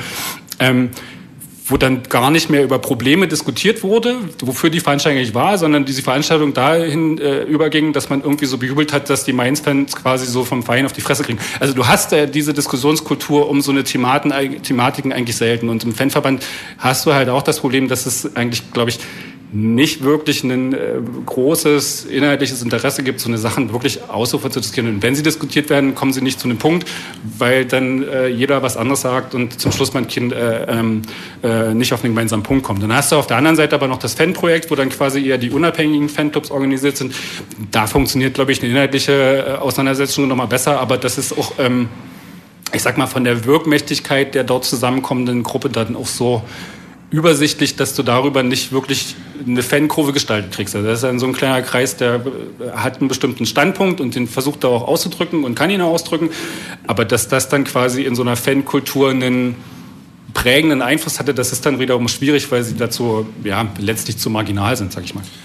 Wir sprechen hier bei Kopfschuss FM über den Leipziger Fußball und machen so eine Bestandsaufnahme. Wenn wir über Leipziger Fußball in den letzten Jahren gesprochen haben, dann war das auch im Radio, gerade für Nicht-Leipziger ähm, und selbst für Leipziger manchmal total schwierig, das überhaupt zu erklären, dieses ganze Verworrene. Äh, es gab zwischenzeitlich zwei Chemievereine, zwei grün-weiße Vereine, die sich irgendwie beide auf diesen, auf, auf Chemie berufen haben oder auf diesen, auf diese ähm, Tradition von, äh, von der BSG Chemie. Und ähm, diese Verwirrung vielleicht sogar dazu führen, dass TV-Kommentatorinnen dann ähm, manchmal äh, eine Herkunft im ersten FC Lok irgendwie gesehen haben, wie kürzlich bei einer Pokalauslosung ähm, vielleicht ja eine oder die andere mitbekommen hat. Ähm, meine Frage geht allerdings schon in Richtung der BSG Chemie an Jens. Ähm, wir hatten es vorhin schon konstatiert, dass mit dem Niedergang des FC Sachsen vor einigen Jahren, äh, mit dem wirtschaftlichen allerdings auch fankulturell äh, ein ziemlicher Niedergang irgendwie einherging und auch ähm, naja, eine, eine, mehr oder weniger eine Spaltung äh, der Fanszene, die durchaus vielleicht auch äh, politisch motiviert war oder vielleicht von einem ganz allgemeinen Herangehen äh, oder Idee von Fansein, die, die differierte und wo wirklich Leute auch so diese jungen Ultras einfach angegriffen haben und äh, gesagt haben, wir haben keine, keine Lust mehr auf euch, ihr bringt äh, hier Politik rein oder so, ne? was so ein bisschen so der Vorwurf war, wenn man das äh, versucht zu ergründen. Wie ist denn die äh, Situation dahingehend? Jetzt haben sich die Ultras quasi den Verein neu gegründet, neu aufgebaut und sind jetzt übrig geblieben und haben halt die BSG Chemie ähm, ähm, gemacht. Was ist denn mit denen, äh, die früher die Ultras doof fanden? Und die aber trotzdem noch äh, ihr Chemie-Tattoo ähm, auf Schulter, Brust oder wo auch immer tragen oder äh, im Herzen. Ähm, Gibt es die bei Chemie noch? Gibt es die wieder? Wie ist denn da äh, das Verhältnis zwischen den ähm, Alten, die noch so oft nur ein Deutscher ist, ein deutscher Sprüche gestanden haben oder stehen und den Jungen, die jetzt den Verein machen? Also man muss sagen, dass mit dem zunehmenden sportlichen Erfolg des Vereins natürlich auch wieder mehr Leute gekommen sind. Das ist ja im Fußball immer erstmal unabhängig von der Spielklasse und vom, vom, von der Nische oder Nicht-Nische ist ja erstmal Gesetz. Äh, je attraktiver die Liga, je attraktiver die Spielweise, umso mehr Leute kommen. Das ist erstmal Fakt. Und das ist bei Chemie nicht anders. Ähm, wenn große Spiele sind, dann ist eben mal ausverkauft. Im Moment passen ja nur kümmerliche 4.999 Leute ins Stadion. Ähm, aber das ist ja zu beobachten. Ähm, es hat sich natürlich die Lage konsolidiert und ich denke, es gibt zwei Gruppen. Es gibt, oder drei Gruppen fast sogar. Es gibt die Leute, die nach den unzähligen Streitigkeiten äh, zwischen eben den beiden angesprochenen Leutscher Vereinen, SGL und BSG Chemie, ähm, sich so abgestoßen gefühlt haben, dass sie einfach wirklich abgeschlossen haben mit ihrem Fansein. Das äh, beobachte ich oft oder ich treffe oft Leute, die mir das berichten wo man sich das überhaupt nicht vorstellen kann, weil die wirklich äh, ein Leben lang äh, grün-weiß gedacht und gefühlt und gehandelt haben. Äh, die gibt es und gar nicht wenige. Dann gibt es die ewig Unbelehrbaren, die nach wie vor äh, zu einem dieser unzähligen Nachfolgevereine, ich habe jetzt die Übersicht verloren, interessiert aber auch wirklich keinen mehr, äh, gehen, die da auf dem 99er, glaube ich, noch spielen mit, mit ein paar Hanseln und äh, eben immer noch meinen, sie müssten dort selber was machen, aber das ist ja jedem äh, gestattet und das soll er auch machen. Ähm, und dann gibt es die, die tatsächlich zurückgekommen sind. Und ähm, das ist interessant zu sehen, wie sich eben aus dieser mh, Kreisklasse-Zeit äh, mit dem Tingeln über die Leipziger Plätze sich das entwickelt hat, wo wirklich die Ultras mit 300, 400 Leuten waren, plus 50 ähm, sagen wir, Altchemiker, wenn du das so sagen willst, äh, die sich schon dafür interessiert haben, wie sich das gewandelt hat, wie viele auch zurückgekommen sind, wie viele auch die zur SGL gegangen sind, die, die es ja nur drei Jahre gab, glaube ich, ähm, auch zurückkommen, weil sie eben nicht ohne Fußball und nicht ohne Grün-Weiß sein können. Die vielleicht ihren Irrtum eingesehen haben oder vielleicht auch nicht eingesehen haben. Ähm, und in der Tat gibt es ein paar, die auch diesen alten Spruch vermissen, äh, nur ein Leutscher. Ähm, und ähm, da gibt es durchaus auch geteilte Meinungen, ob man das jetzt durch eine Mitgliederversammlung demokratisch hätte verbieten müssen oder nicht. Ähm, das ist aber alles okay. Äh, letzten Endes ist das ein überholter Spruch. Ähm, der hatte seine Berechtigung vielleicht, äh, ich fand ihn schon immer lächerlich. Wir haben ja dann damals schon in den 80ern dagegen getextet, nur ein Rieshaus, ein Portugiese, um einfach mal zu zeigen, ähm, dass wir inhaltlich das jetzt auch nicht, das hat sich toll gereimt, das ließ sich toll brüllen, aber ja, das war eben auch schon alles. Und deswegen verstehe ich auch bis heute überhaupt nicht, wie Leute ähm, darüber traurig sein können oder zornig sein können, dass der Spruch jetzt also nicht mehr erwünscht und sogar verboten ist. Ob man das nur hätte so machen müssen, sei dahingestellt. Auf jeden Fall kann man beobachten, dass die Fanszene also schon lange jetzt nicht mehr nur aus Ultras besteht, also nur in Anführung, sondern dass auch die Alten mit voller Begeisterung äh, wieder gehen. Ähm, wie gesagt, ein paar waren schon immer, haben den Weg schon immer begleitet, aber es sind natürlich zunehmend mehr geworden. Und auch die Ernsthaftigkeit des Projektes ist ja gewachsen. Wie gesagt, das Tingeln über die Plätze, das hat der Lok auch durch. Das macht Spaß und das fetzt, aber irgendwo will man ja auch wieder wahrnehmbarer werden und so weiter. Das ist ja alles ganz normal. Und jetzt hast du sogar den Effekt, die Diablos und die Ultras, die singen die ganze Zeit, aber du hast auch Wechselgesänge und äh, das steckt schon durchaus den normalen, älteren, gesetzteren Fan auch an. Und äh, es hat sich wirklich wieder eine Stimmung etabliert, die durch diese, ja, dieses Zusammenwachsen der Fanszene, so kann man es schon nennen, ähm, gekommen ist. Und ähm, du hast auch wieder diese alte Stimmung, vielleicht nicht so wie in den 80ern, da waren ja auch viele tausend Leute mehr im Stadion, das ist ganz klar, so wird es auch nie wieder werden, denke ich. Aber du hast schon wahrnehmbar ein richtiges Stimmungsplus und natürlich, wenn die Mannschaft gut spielt, das ist ganz klar. Aber auch in dieser Saison, wo wir oft verloren haben, hast du das schon gemerkt, dass sich dort äh, was entwickelt hat. Und es gibt auch den, dann höre ich auch auf, weil es ist ja ganz schön lang, aber es gibt auch wirklich äh, das Zusammenwachsen zwischen den Jungen, zwischen den Ultras und den älteren und alten, altbestehenden Fanclubs.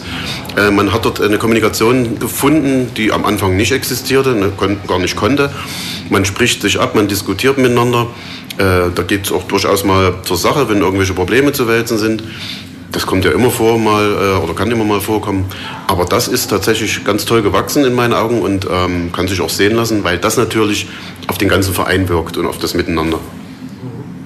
Ich habe eine Nachfrage, weil du sagtest, Nachfolgeverein. Ich habe letztens in JFV Sachsen-Leipzig gesehen. Ist das einer dieser Nachfolgevereine? Weißt du das? Fragst den Falschen. Ich sage, ich habe den Überblick verloren. Interessiert mich auch eigentlich gar nicht. Äh, Ich weiß nur, dass irgendwie noch da spielen. LFV oder LFV. Ja, oder LFV Ja, ja, das, LFV, ist, ja. das glaube ich, ja. Und ähm, ja, aber es kümmert wirklich nur noch eine Handvoll Leute und das ist auch gut so, ähm, weil diese Leute haben wirklich dem grün-weißen Fußball einen Riesenschaden zugefügt und fast am Ende mehr als 25 Jahre Chaos beim FC Sachsen, weil es haben sich doch tatsächlich ein paar Leute nicht entblödet, ähm, nach 25 Jahren Chaos nochmal einen drauf zu setzen und sagen, wir können es aber besser und jetzt zeigen wir euch das mal, statt sich wirklich in der Chemie äh, zu stellen und zu sagen, komm, äh, wir stärken dieses Projekt, weil es existiert nun schon mal, es ist auch stark damals schon gewesen oder relativ stark gewesen. Und dann nochmal eine Spaltung herbeizuführen, das kannst du auch keinem normal denkenden Menschen mehr vermitteln. Ähm, ganz spannend auch äh, hatten wir gerade in der, äh, in der letzten kurzen Musikpause. Was äh, ist denn eigentlich überhaupt das Anliegen eines Fußballfans? Inwiefern spielt denn Mitbestimmung und sowas eine Rolle? Ähm, das Thema würde ich gerne ähm, als nächstes anfassen. Vorher machen wir noch eine kleine Musik zur ähm, Entspannung. But Alive mit dem Titel Erinnert sich noch jemand an Kalle del, del Haie oder del Haie oder so? Erinnert sich denn noch jemand an Kalle del Haie? Ja, das war so ein blonder Flügelflitzer, oder? 70er Jahre. Bel belgischer ähm, Mönchengladbach oder Bayern? äh, Mönchengladbach, das auf jeden Fall. Ähm, But Alive, ähm, wir hören äh, mal rein und sind in äh, guten zwei Minuten zurück hier im Pivo.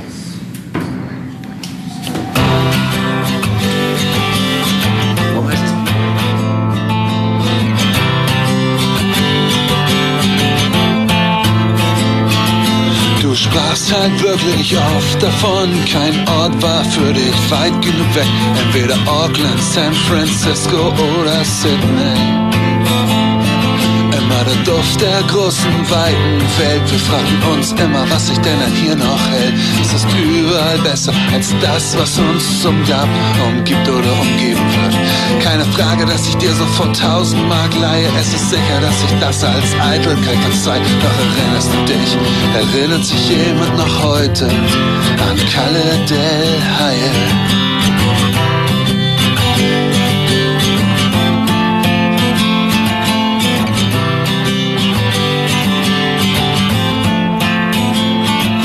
Der wollte auch ganz, ganz hoch hinaus. Nationalelf war ihm fast schon sicher. Glänzende Karriere, beste Aussicht. Wenn man sich heute in seinem größten Wahn sonnt, morgen alles völlig anders kommt. Oh, glaub mir, das kann ganz schön bitter werden. Denn manchmal da geht es dann auf auch nieder und dann findest du dich auf der Ersatzbank wieder und da auf der Tribüne von allen vergessen. Frag Kalle der Laie, denn der, der müsste es eigentlich wissen.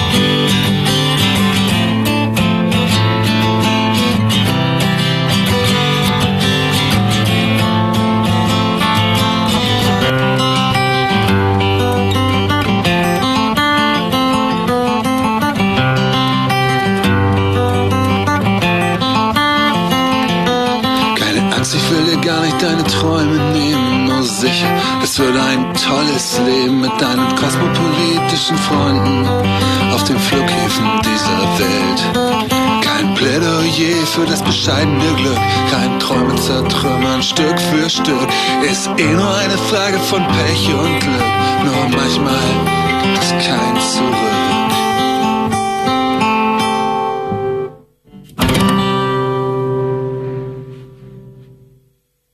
Kopfstoß FM.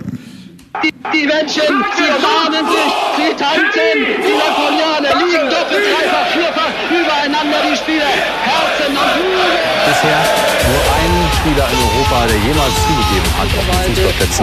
Er ist schwul. Die Welt zu Gast bei uns haben.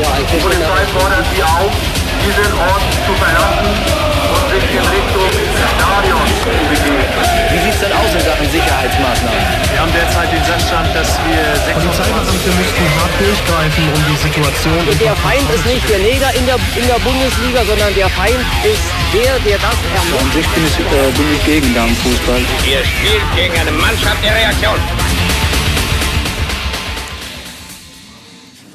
Kopfstoß FM äh, live auf radioblau.de auf 99.2 ähm, auf UKW empfangbar zum Thema Leipziger Fußball live aus dem Pivo hier in Leipzig Konnewitz in der Borneichen Straße. Zu Gast ähm, Experten und vor allen Dingen aber Fans äh, der drei großen Leipziger äh, Vereine. Ähm, Marco Hoffmann, Jens Fuge und äh, Matthias Kiesling. Ähm, wir haben es äh, schon mal angeschnitten vorhin. Ihr seid alles Fans, deswegen habe ich das auch noch mal so hervorgehoben, äh, eurer Vereine.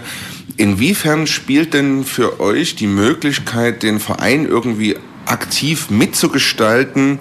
Ähm, inwiefern spielt das für euch eine Rolle bei eurem Fan-Dasein? Ähm, und wie wichtig würdet ihr das äh, einschätzen, diese Mitbestimmung, sei es Ticketpreise, allgemeine Ausrichtung oder ähm, wie das Stadion auszusehen hat, etc. pp.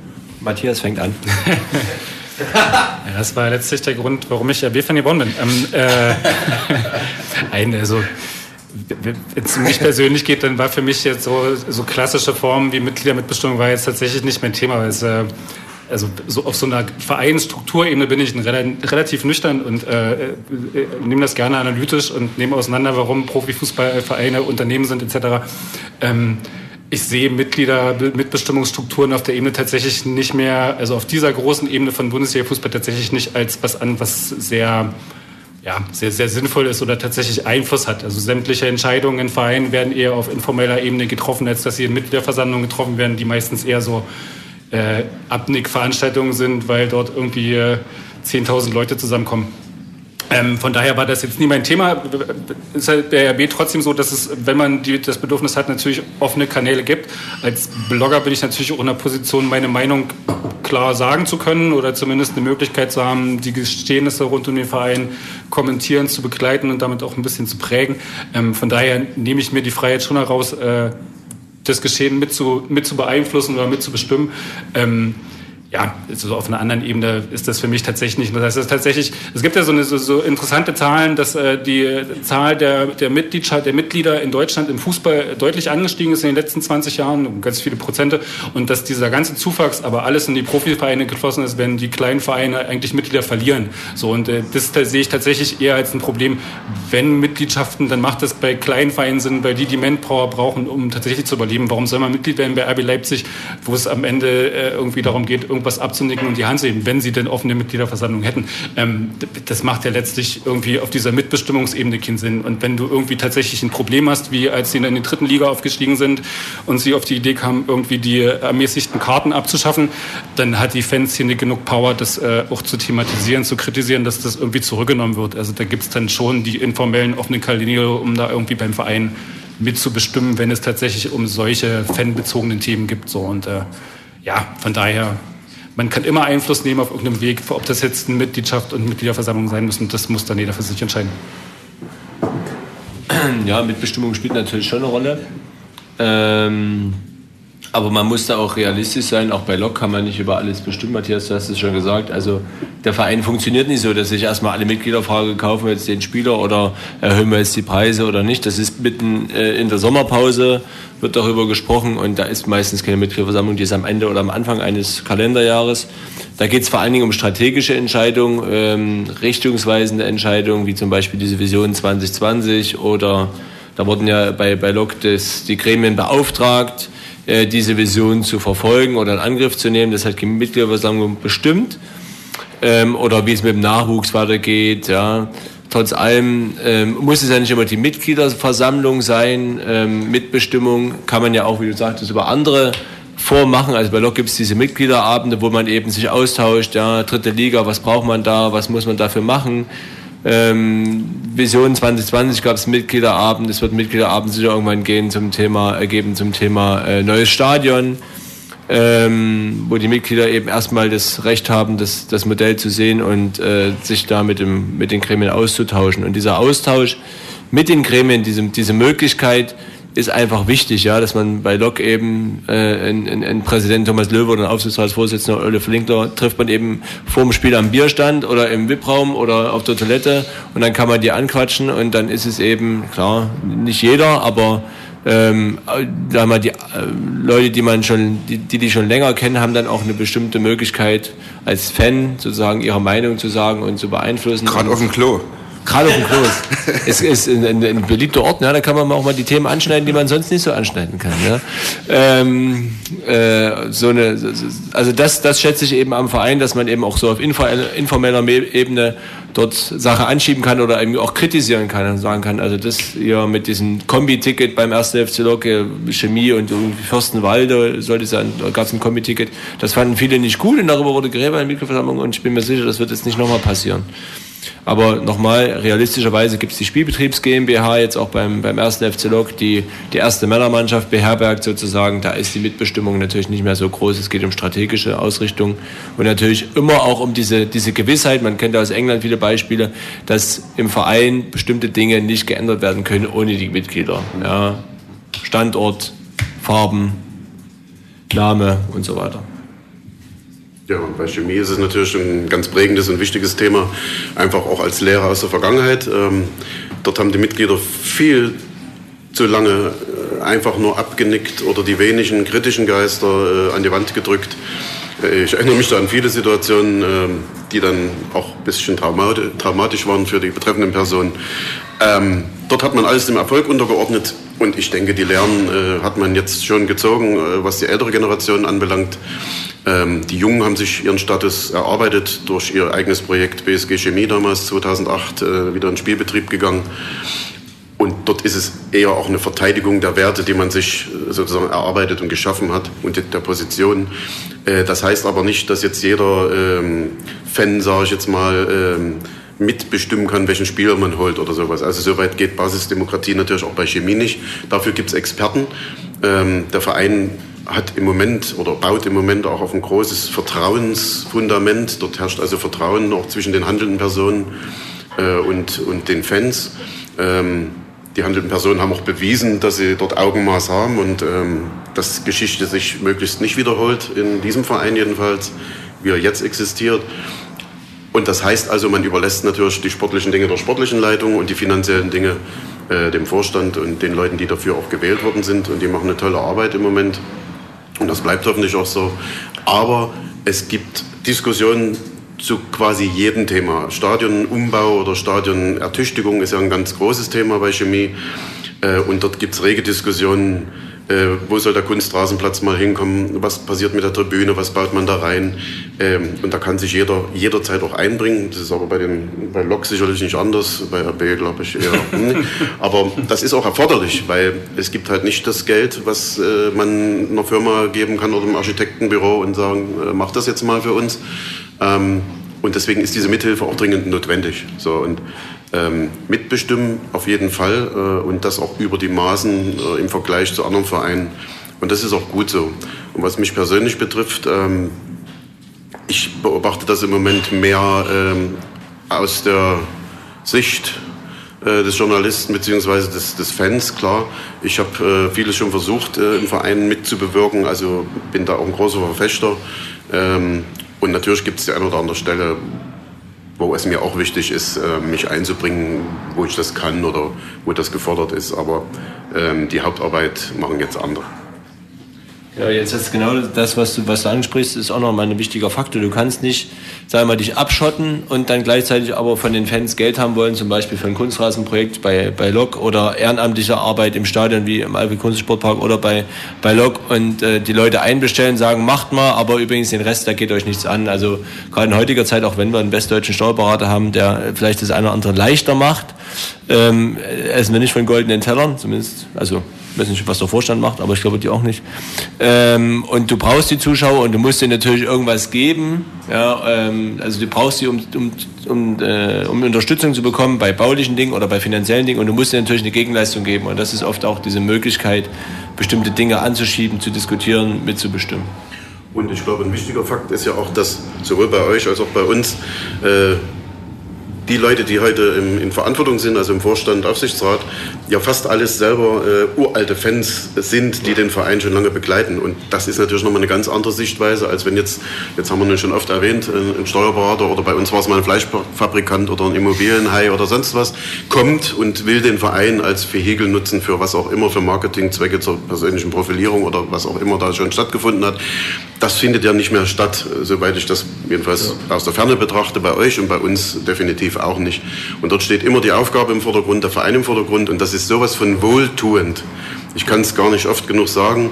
Äh, das macht richtig Spaß, wenn die Leute sich auch zurücknehmen und wollen nicht ihre, Visage jeden Tag in der Zeitung sehen, äh, was wir ja so viele Jahre hatten, sondern wollen wirklich das Projekt nach vorne bringen und haben dafür eben auch dieses große Herz, wenn ich unseren Vorsitzenden sehe, Frank Kühne, das war früher einer der fanatischsten Fans, der äh, zu Ostzeiten am 1. Mai die grün-weiße Fahne rausgehängt hat. Und die Mutter hat dann die Tür von innen verbarrikadiert, weil der ABV vor der Tür stand und hat geklingelt und wollte verlangen, dass das Ding abgemacht wird. Und er stand hinter dem Fenster und hat, einen, hat allen vorbeiziehenden Lokfans, die es ja in Naunhof auch gab, äh, einen Mittelfinger gezeigt. Also solche Geschichten ähm, durchlebt hat, natürlich gereift ist als Mensch, als Persönlichkeit und ganz viel mit einbringt an Herzblut. Und ähm, wenn wir über diese Sachen sprechen, dann lachen wir immer und sagen, ja, gibt es auch Gemeinsamkeiten. Aber mit solchen Leuten kannst du auch ähm, gewiss sein, und das jetzt nur stellvertretend gesagt, da gibt es auch ganz viele andere, dass der Verein äh, auch in die richtige Richtung geführt wird, äh, ohne dieses Risiko sich wieder zu überheben. Punkt. Also ähm, Thema Mitsprache gibt es relativ ähm, klare Ansichten oder Haltungen oder Vorstellungen davon, was das denn sein kann. Es äh, ein Wort, was immer wieder ähm, repetiert wird und es immer wieder auftaucht, auch gerade im Zusammenhang, warum Leute sagen, dass sie AB Leipzig nicht gut finden, äh, ist ein Wort, was immer wieder in den Raum geschmissen wird. Ähm, das Wort Tradition. Jetzt frage ich mich aber, was ist denn das eigentlich wirklich? Was ist denn Tradition? Oder wie würdet ihr denn Tradition definieren? Ist es was Gutes, was Schlechtes? Wie sieht denn Tradition aus? Wie riecht, schmeckt die? Matthias. Ach, Tradition, das ist so nicht, nicht der Begriff, mit dem ich irgendwie unbedingt äh, viel zu tun habe. Ich äh, kann mal, ähm, aus, aus, meiner Perspektive, für mich war das tatsächlich, ist es tatsächlich sehr, sehr spannend, diese, diese Geschichte des Vereins, also ist ja bei Chemie und Lok inzwischen und nach den Neugründungen auch nicht anders, aber bei RB nochmal spezieller so die, die, die Geschichte so eines Vereins von wirklich dem ersten Tag irgendwie mitzumachen. Also zu wissen, wo ist der entstanden, wie ist der entstanden, warum ist der entstanden, was passiert irgendwie über die Jahre, was sind da alles irgendwie für Meilensteine gewesen in der Fanentwicklung, in der sportlichen Entwicklung, in der Entwicklung von der Führungsebene.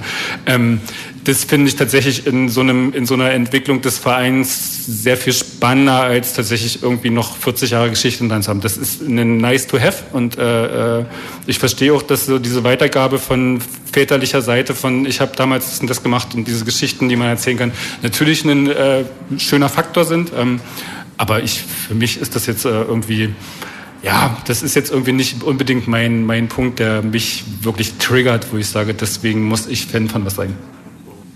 Aber was ist es? Wie würdet ihr es beschreiben?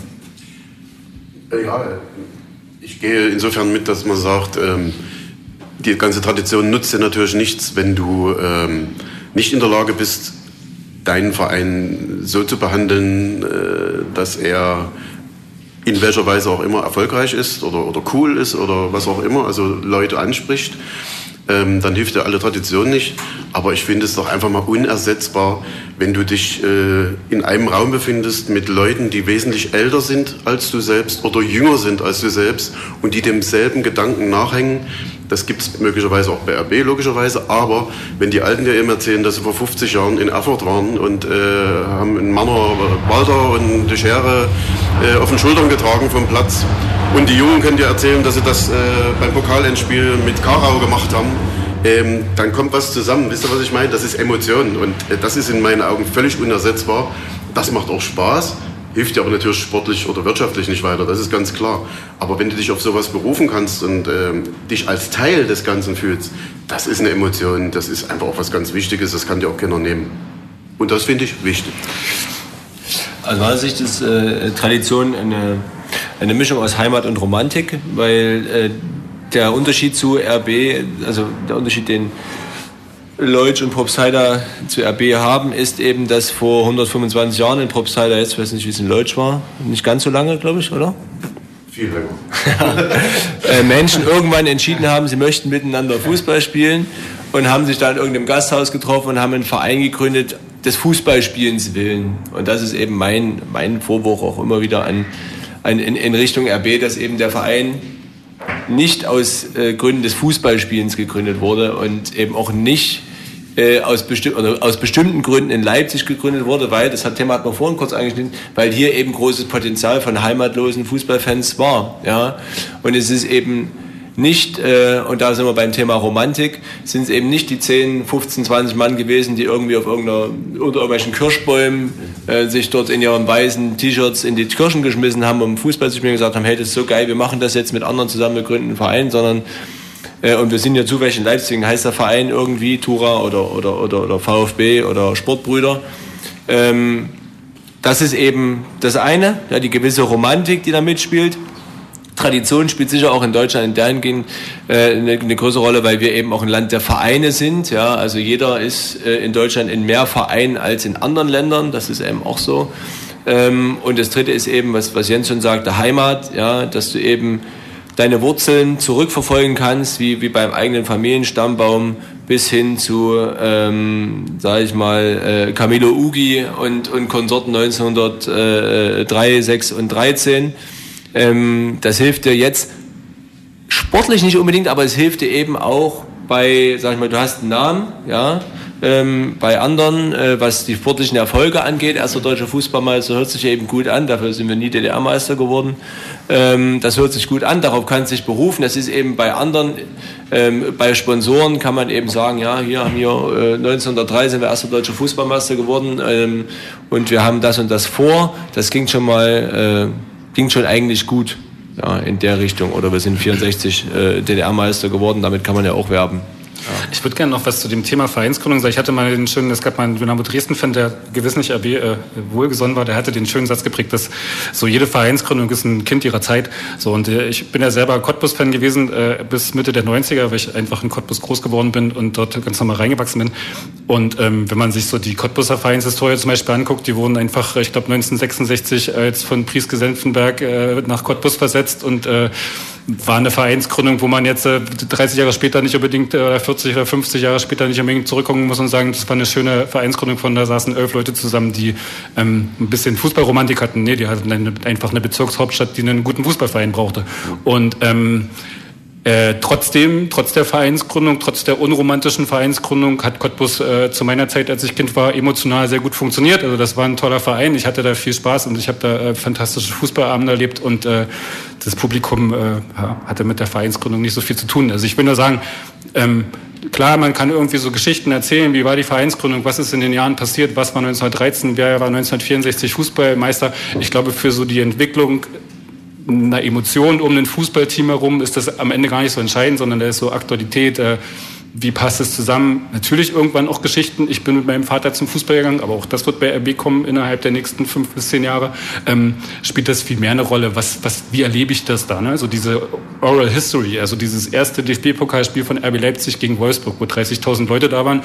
Die gewinnen 3-2 und die Leute rennen in die Stadt und sagen, das war total geil, da gehe ich auf jeden Fall wieder hin. Und das hat einen viel größeren Impact auf das, was so ein um den Verein passiert und wie der Verein wahrgenommen wird und was da für Emotionen gelebt werden, als ob da 1964 meine DDR-Meisterschaft dahinter steht. Das ist ein nice to have. Ich verstehe das schon, dass das schön ist, da irgendwie so zusammenzusitzen und mit, mit älteren Leuten und zu sagen, wow, wie war das damals, wo wir die Fahne das und das gemacht haben und irgendwie Geschichten zu erzählen. Das ist natürlich super, aber es ist halt äh, für das, wie der Verein aktuell funktioniert, nicht nicht das hauptausschlaggebende Kriterium, glaube ich. Das habe ich ja auch gesagt. Ja. Das stimmt natürlich auch.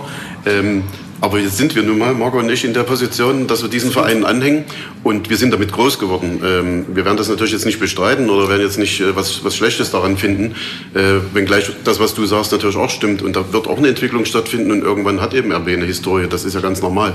Äh, und auch wenn du Cottbus anführst und solche Geschichten gab es in der DDR mehrere, dass Vereine versetzt wurden. Hansa Rostock zum Beispiel. Ja, Empor Lauter ne, ja, war das ja. So und ähm, auch, auch dass man Chemie damals äh, 54 einfach äh, seines Namens beraubt hat und dann zwei neue Vereine sozusagen ins Leben gerufen hat.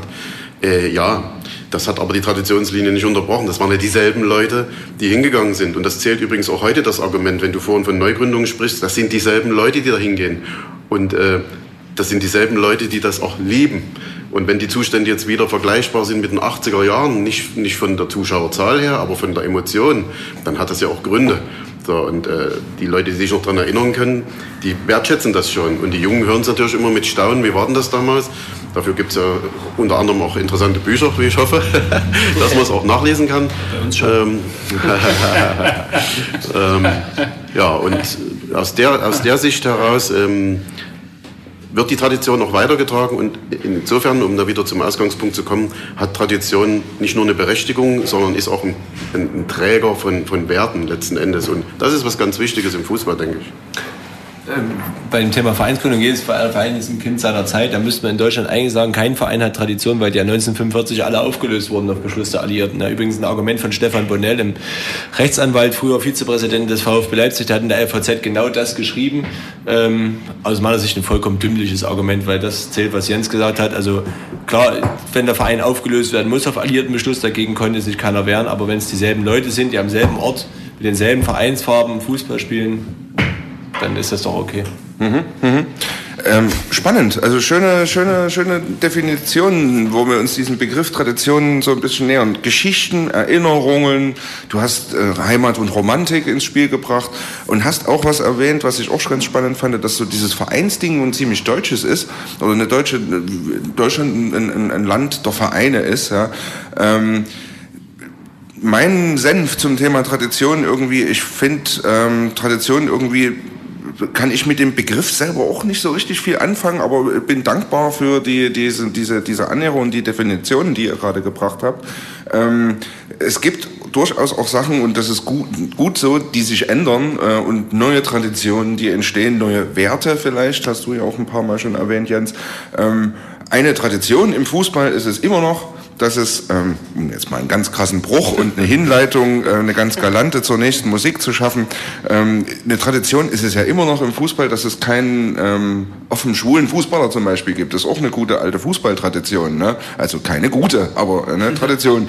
Und ähm, da gibt es einen Song, den äh, du dir rausgesucht hast, Matthias, wenn du den ganz kurz nochmal anteasen könntest, bevor ich ihn äh, abspiele, wäre. Ja, wir hatten zwar Ketka schon, aber wir haben jetzt nochmal den Sänger von Ketka, Markus hat einen sehr tollen Song gemacht, der sich mit Homophobie im Fußball auseinandersetzt, beziehungsweise klar Stellung dazu bezieht. Der ist äh, schön erzählt äh, äh, und äh, hat eine gute Musik und äh, deswegen macht er recht, relativ viel Spaß und wird in vielen Stadien gespielt, außer in Leipzig. Bisher noch nicht. Vielleicht äh, ist es, wird er auch mal in Leipzig gespielt ja. und der Tag wird kommen äh, von Markus Wiebusch. Wir sind gleich zurück bei Kopfschluss FM hier im Pivo in äh, Leipzig mit einem kleinen Ausblick in die Zukunft, bevor es dann äh, im Programm auf Radio Blau weitergeht. Markus Wiebusch, ähm, Catcar oder auch äh, Body Life. Der Tag wird kommen.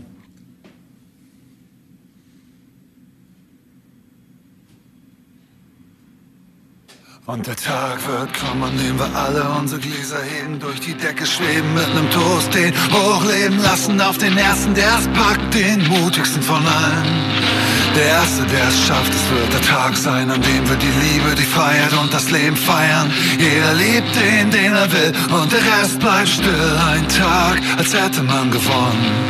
Dieser Tag wird kommen, dieser Tag wird kommen, jeder Fortschritt wurde immer erkämpft. Ganz egal wie lange es dauert, was der Bauer nicht kennt, nicht weiß, wird immer erstmal abgelehnt und auf den Barrikaden die Gedanken und Ideen, dass das Nötige möglich ist, wie Freiheit und Gleichheit, dass nichts wirklich unmöglich und in Stein gemeißelt ist, bis einer vortritt. Schluss jetzt mit Feigheit, Geschichte ist Fortschritt im Bewusstsein der Freiheit, wir den aufrechten Gang haben, nicht mehr in Höhlen wohnen, nicht mehr die Coins schwingen, Leute umbringen, nicht umherstreifen in kleinen Herden, weil Menschen nicht ewig homophobe Vollidioten bleiben werden. Und der Tag wird kommen, dem wir alle unsere Gläser heben, durch die Decke schweben, mit nem Toast hochleben lassen auf den ersten, der es packt, den mutigsten von allen. Der Erste, der es schafft, es wird der Tag sein, an dem wir die Liebe, die Freiheit und das Leben feiern. Jeder liebt den, den er will, und der Rest bleibt still. Ein Tag, als hätte man gewonnen. Dieser Tag wird kommen. Ah, Jugendleistungsklasse Wilhelmsburg Süd. Ein verschworener Haufen und einer machte den Unterschied. Mit so viel mehr Talent und mit mehr Willen als alle. Oh, das wird mal ein Profi. Stolz wussten wir das alle. U17, U19, Hamburger Auswahl. Bei fast jedem Heimspiel mehrere Scouts. Da nur eine Frage der Zeit, bis das Angebot kam. Erste Liga, drei Jahre und mein Traum wurde wahr. Und am Abend des Deals, als wir es krachen lassen wollten, er sich uns anvertraute und sich nichts ändern sollte, denn die einen nannten es, den anderen war es längst klar. Manche wussten es schon, es war uns allen egal. Es war uns vollkommen egal, ob er straight oder schwul war. Wir spielten zusammen seit der F-Jugend Fußball, eine Gang, ein Team, mein You Never Walk Alone. So wurde es beigebracht, so wird es jetzt gemacht. Mein Sohn dann besoffene Tränen und die große Erleichterung. Oh, Tag kommt aus genau dem gleichen Grund, weil wir Menschen nicht danach bewerten, wen sie lieben. Ihr Sex ihre Sache ist und sie ist nicht verdient, von den Dünsten der Dumm beurteilt zu werden. Von den Dünsten der Dumm beurteilt zu werden, um von ihnen dann verurteilt zu werden. Und er nahm seinen Traum, zog in die fremde Stadt und wir behielten sein Geheimnis, blieben zurück und in Kontakt.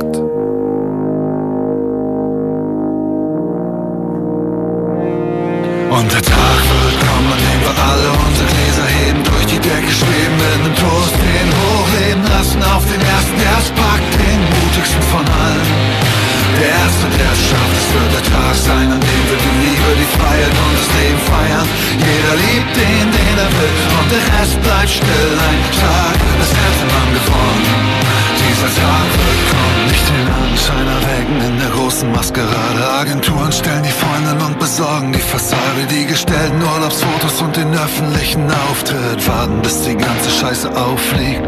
Nicht den Anschein erwecken auf dem Feld. Härter spielen zehn gelbe, zwei rote Karten, die auch verdienen. Du kennst mich, ich war nie ein unfairer Spieler und jetzt gelte ich als der Treter der Liga.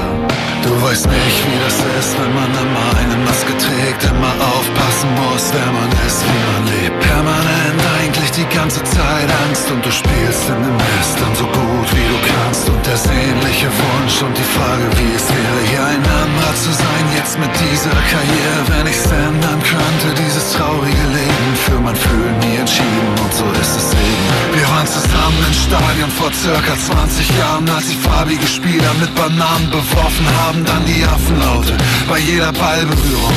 Diese Zeiten vorbei und keine glückliche Führung, sondern Fortschritt, Veränderung. Wir sind auf dem Weg, Außenminister, Popstars, Rugby-Spieler zeigen, dass es geht. Früher undenkbar, heute normal. Ich wette 90% ist es egal. Und dann erinner dich an die Erleichterung, als es raus war, wie dein Herz zersprang, als die Wörter rauskamen. Die finden das zwei Wochen spannend und der Spuk ist verschwunden und du hättest deinen Frieden gefunden. Kein Verein will den Rummel, kein Team den Alarm. Und der Vertrag, den ich hab, geht so schnell wie er kam. Das kann keiner absehen, wenn der Sturm losbricht. Und der Sturm wird kommen, ob man will oder nicht. Du bist dann der Erste, der Homo, der Freak. Es gibt dann keinen, der in dir nur noch den Fußballer sieht. Aber ja, es wird besser und der Tag ist in Sicht. Einer wird es schaffen, aber ich bin es nicht.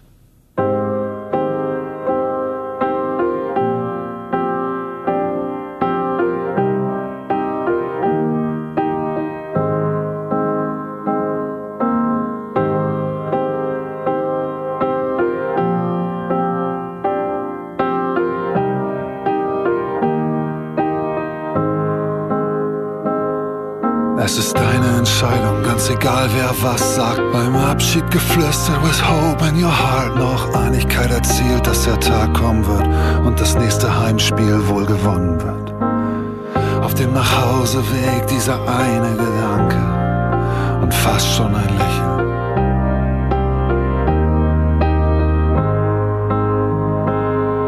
All ihr homophoben Vollidioten, all ihr dummen Hater, all ihr Forumsvollschreiber, all ihr Schreibtischtäter, all ihr kleinen Geister mit Wachstumsschmerzen, all ihr Bibelzitierer mit eurem Hass im Herzen, all ihr Funktionäre mit dem gemeinsamen Nenner, all ihr harten Herdentiere, all ihr echten Männer, kommt zusammen und bildet eine Front.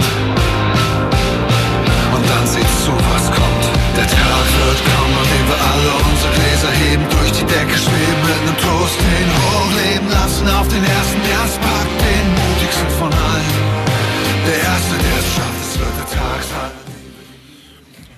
der Tag wird kommen, Markus äh, Wiebusch, ähm, wunderbarer Fußballsong, ähm, den wir gerade hören durften, hier bei Kopfstoß FM, live aus dem Pivo in Leipzig-Konnewitz zum Thema Leipziger Fußball. Und wir hatten schon eine ganze Menge am Wickel, die haben in, in die einzelnen Fanszenen so ein bisschen reinge schaut, reingeschnuppert. Wir haben uns überlegt, was ist das eigentlich, was macht es eigentlich aus? Was macht ein Verein für uns ähm, lebens- und liebenswert?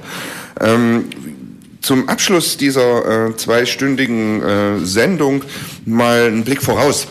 Und wir schauen mal so ein bisschen in die imaginäre Glaskugel hier in der Mitte von unserem Tisch.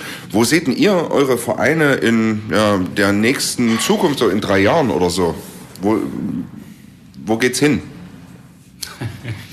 Ja, der, wer- soll ich die Rangnick-Position übernehmen? Äh, Champions League sogar äh, 2023. Ähm, nein, ja klar, also der Weg von RB Leipzig ist natürlich so von der Idee her vorgezeichnet. Ne? Bloß äh, große Ziele ausgerufen, äh, man will das große Rad drehen, man will ein bisschen äh, weiter an die Spitze ranrücken, erstmal wirtschaftlich, von der man ja immer noch relativ weit, trotz äh, Sponsors, großen Sponsors, äh, relativ weit weg ist. Ähm, die Lücke muss man erstmal schließen und dann will man sich da oben in dieser Top 3 etablieren und die Bayern kitzeln. Das ist der Weg, den man ähm, angehen will. Und dann kommen halt nebenbei die ganzen Fragen, wie entwickelt sich der Verein auf allen anderen Ebenen weiter. Ist halt ein, äh, in seiner Grundkonstruktion und Strukturen ein sehr nüchternes Projekt. Das finde ich persönlich nicht schlimm. Ich finde das eher, eher gut, so in, in, seiner, in seiner Art. Ähm, und drumherum bleibt es aber entscheidend, wie sich dann entwickelt, äh, wie sich Emotionen um den Verein tatsächlich rein fußballerisch entwickeln. Äh, Emotionen um den Verein, wo geht's fankulturell hin? Kann, kann man das Ja, ich habe es ja, hab's ja versucht anzudeuten. Das ist äh, die, die offene Frage, wie das dann, wie, wie, sich, wie sich so eine Fankultur entwickeln wird. Also ich, äh, der große Anspruch, wie gesagt, des Vereins ist Familienfreundlichkeit. Daran wird sich alles in den Leitlinien orientieren müssen. Ähm, und dann wird man gucken, wie man so mit jugendkulturellen Phänomenen in den nächsten Jahren umgeht. Also von da bilden sich Kloppergruppen, weil äh, nirgendwo kann man besser Hooligan sein als bei RB Leipzig, die im Land bei Fanszenen nicht besonders beliebt sind. Ähm, die These steht ja genauso im Raum wie andere Thesen von, das wird ganz familienfreundlich und äh, es setzen sich die Nicht-Ultragruppen gegen die anderen durch. Also da gibt es so viele, also ich will jetzt Hooligans nicht mit den Ultragruppen gleichsetzen, um das nochmal klarzustellen. ähm, das ist nochmal eine andere Ebene. Ähm, also da gibt es so viele Möglichkeiten, äh, außer was der Verein will, kann man das, glaube ich, schwer prognostizieren. Also ja. Ich finde es übrigens spannend, wie, wie sich die Zuschauerzahlen bei RB entwickeln werden. Weil jetzt waren ja letzte Saison 25.000 gegen Mainz, glaube ich, auch so nur da. Ne? Also Bayern kitzeln nee, wird sich Köln, nach Köln oben war, glaube ich, das geringste mit 31.000 Zuschauern, aber die No-Show, die sogenannte No-Show-Rate war sehr hoch. Also es waren, glaube ich, inoffiziell waren, glaube ich, 25.000 in dem Stadion oder so. Das war relativ wenig. Das finde ich auch interessant, weil du hast tatsächlich, wie gesagt, der erste Bundesliga-Hype ist vorbei und du musst jetzt für 55 Euro das teuerste Ticket das Februarspiel gegen Augsburg verkaufen. Das ist dann tatsächlich in einer Region wie Leipzig schon eher schwierig. Also das äh, ist nicht, wenn sie dann das Stadion noch ausbauen auf 50.000 Leute, wird es auch nicht einfacher. Also das ist tatsächlich eine interessante Frage. Du hast gegen St. Petersburg in einem Achtelfinale Europa League erstes Jahr Europa keine 20.000 im Stadion. Das ist natürlich äh, interessant. Da hat der Verein wahrscheinlich schon geschluckt, als er irgendwie die Zuschauerzahlen hatte. Ähm, und das wird ja letztlich auch nicht einfacher. Wenn man so generelle Zuschauerentwicklungen in der Bundesliga sieht, dann geht das schon eher ein bisschen abwärts. Also ist schon schwerer, die normalen Spiele zu verkaufen, als das noch vor drei, vier Jahren der Fall war. Von daher wird das auch eine interessante Sache. Ja. Ja, wo spielt Lok äh, oder wie entwickelt sich Lok in den nächsten drei Jahren? Ich denke, die grundsätzliche Tendenz in der Fanszene ist positiv. Ähm, wie gesagt, Veränderungen sind ange, angeschoben und äh, da gerade in der Fankurve tut sich ja einiges. ist natürlich auch die Frage, es wird in den nächsten drei Jahren sich nicht klären, aber der äh, generelle Lokfan, habe ich ja schon gesagt, ist ja eher zwischen 40 und 55. Da muss irgendwann ein Generationswechsel auch kommen. Ähm, sportlich, denke ich, werden wir, Fußball hat viele Unwägbarkeiten, haben wir schon gehört, haben wir eine gute Mannschaft für diese Saison zusammen. Ich hoffe einfach, dass wir das finanziell alles gut, gut durchstehen und schaffen und ähm, die Regionalliga verlassen haben, bevor die BSG Chemie zurückkehrt. Das wäre für Leipzig ganz gut, glaube ich. In welche Richtung? ja, idealerweise nach oben. Also keine Insolvenz, okay. Ja, Chemie will natürlich auch die Bayern kitzeln, aber vorläufig erstmal im DFB-Pokal, wenn es gegen Jan Regensburg geht. Grandioses Ähm, Los übrigens. Ja, ganz grandioses Los, aber naja. Ähm, ja, ich denke, sich in der Regionalliga zu etablieren, äh, ist erstmal das Ziel, was sicherlich auch realistisch äh, angenommen werden muss ähm, in den nächsten drei Jahren. Dass da viel nachzuholen und aufzuarbeiten ist, habe ich vorhin ja schon erwähnt. Ähm, nach dem relativ schnellen sportlichen Weg äh, in die vierte Liga. Jetzt haben wir ihn ja erstmal wieder verlassen und müssen eine Klasse tiefer erstmal wieder gucken. Ähm, aber das ist, denke ich, schon realistisch und das entspricht auch den Möglichkeiten, die Chemie im Moment hat. Fantechnisch, ja, ich denke, da wird sich äh, vielleicht einiges tun noch. Ähm, der, der Reiz oder die Anziehungskraft ähm, der Ultras ist ja unbestritten da. Dort gibt es also einen permanenten Zulauf auch an jungen Leuten, ähm, dort mitzumachen, ähm, die das auch cool finden und so weiter. Und ähm, man hat ja schöne Auswärtsauftritte auch gehabt dieses Jahr, wenn ich an Cottbus denke. Äh, das erste Spiel, das zweite Spiel, da gab es gleich fünf Stück und ähm, am Ende wusstest du aber gar nicht, äh, wer da gefeiert wird im Stadion. Ähm, Die Cottbuser haben natürlich ihre Mannschaft gefeiert, aber in der Fankurve ging es auch hoch her von Chemie und das wurde eben einfach mit einer Gelassenheit geschluckt. Ja, das ist nicht unsere Liga, fünf Stück, okay, was soll's. Ähm, also das ist schon auch cool und das macht auch Spaß und deswegen wird es auch diesen Zulauf der jungen Leute geben. Ähm, ich hoffe auch, dass ein paar Ältere noch den Weg finden, die eben immer noch irgendwie verknatzt sind oder die dem ganzen Beraten noch nicht so trauen oder dem Frieden nicht so trauen. Das würde ich mir persönlich wünschen, weil es wirklich im Moment auch großen Spaß macht, ähm, ins Stadion zu gehen und den Verein wachsen zu sehen. Und ja, das wäre eine tolle Sache. Okay. Also soweit die Wünsche und äh, Vorstellungen für, äh, für die Zukunft oder für das, äh, was kommt im Leipziger Fußball. Ich fand es eine sehr spannende, schöne, entspannte Gesprächsatmosphäre ähm, hier im äh, Pivo und ich denke, wir werden das auf jeden Fall wiederholen, sollten wir auf jeden Fall tun beziehungsweise auch daran anknüpfen. Jetzt lehnen wir uns erstmal zurück und schauen uns äh, ganz entspannt noch ein bisschen WM an, äh, wenn man wenn man Lust drauf hat. Wenn man keine Lust drauf hat, dann lässt man einfach den Fernseher aus und hört sich vielleicht äh, den Podcast zur Sendung noch mal in Ruhe an. Ähm, Wir wünschen äh, unseren Hörern auf ähm, Radio Blau äh, äh, jetzt erstmal viel Spaß mit den folgenden Sendungen und mit dem ähm, was kommt äh, in Phoenix City ist steht schon in den Startlöchern und wird äh, mit Ska und Soul die Hörerinnen und Hörer erfreuen. Hier aus dem Pivo sagen wir jetzt für den Moment äh, erstmal Tschüss, bedanken uns bei euch äh, dreien, äh, dass ihr hier ge äh, gewesen seid. Und es gab auch ein paar Zuhörer, die noch äh, den Weg sogar hier in die Kneipe gefunden haben. 100% RB. Ähm, ja, stimmt, ne? also RB-Fans sind sogar live noch äh, äh, hierher gekommen. Man kann ihnen nicht nachsagen, dass sie kein Interesse an Fußballkultur Wir haben aber hätten, gerade noch ein ne? Ticket von Chemie gefragt. Und die haben nicht gemerkt, dass ich einen einen Lockaufkleber auf ihre Knie geklebt habe. Marco, du, du hinterlässt noch einen Lochaufkleber hier.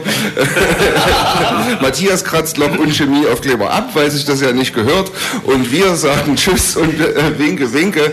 Es hat uns großen Spaß gemacht. Ähm, ähm, hier aus dem Pivo verabschieden sich Jens und Robert an den Mikrofonen und natürlich unsere äh, drei Gesprächsgäste. Viel Spaß mit dem weiteren Programm. Das war Kopfstoß FM. Wiederschauen, wiederhören, Rinjehauen. Die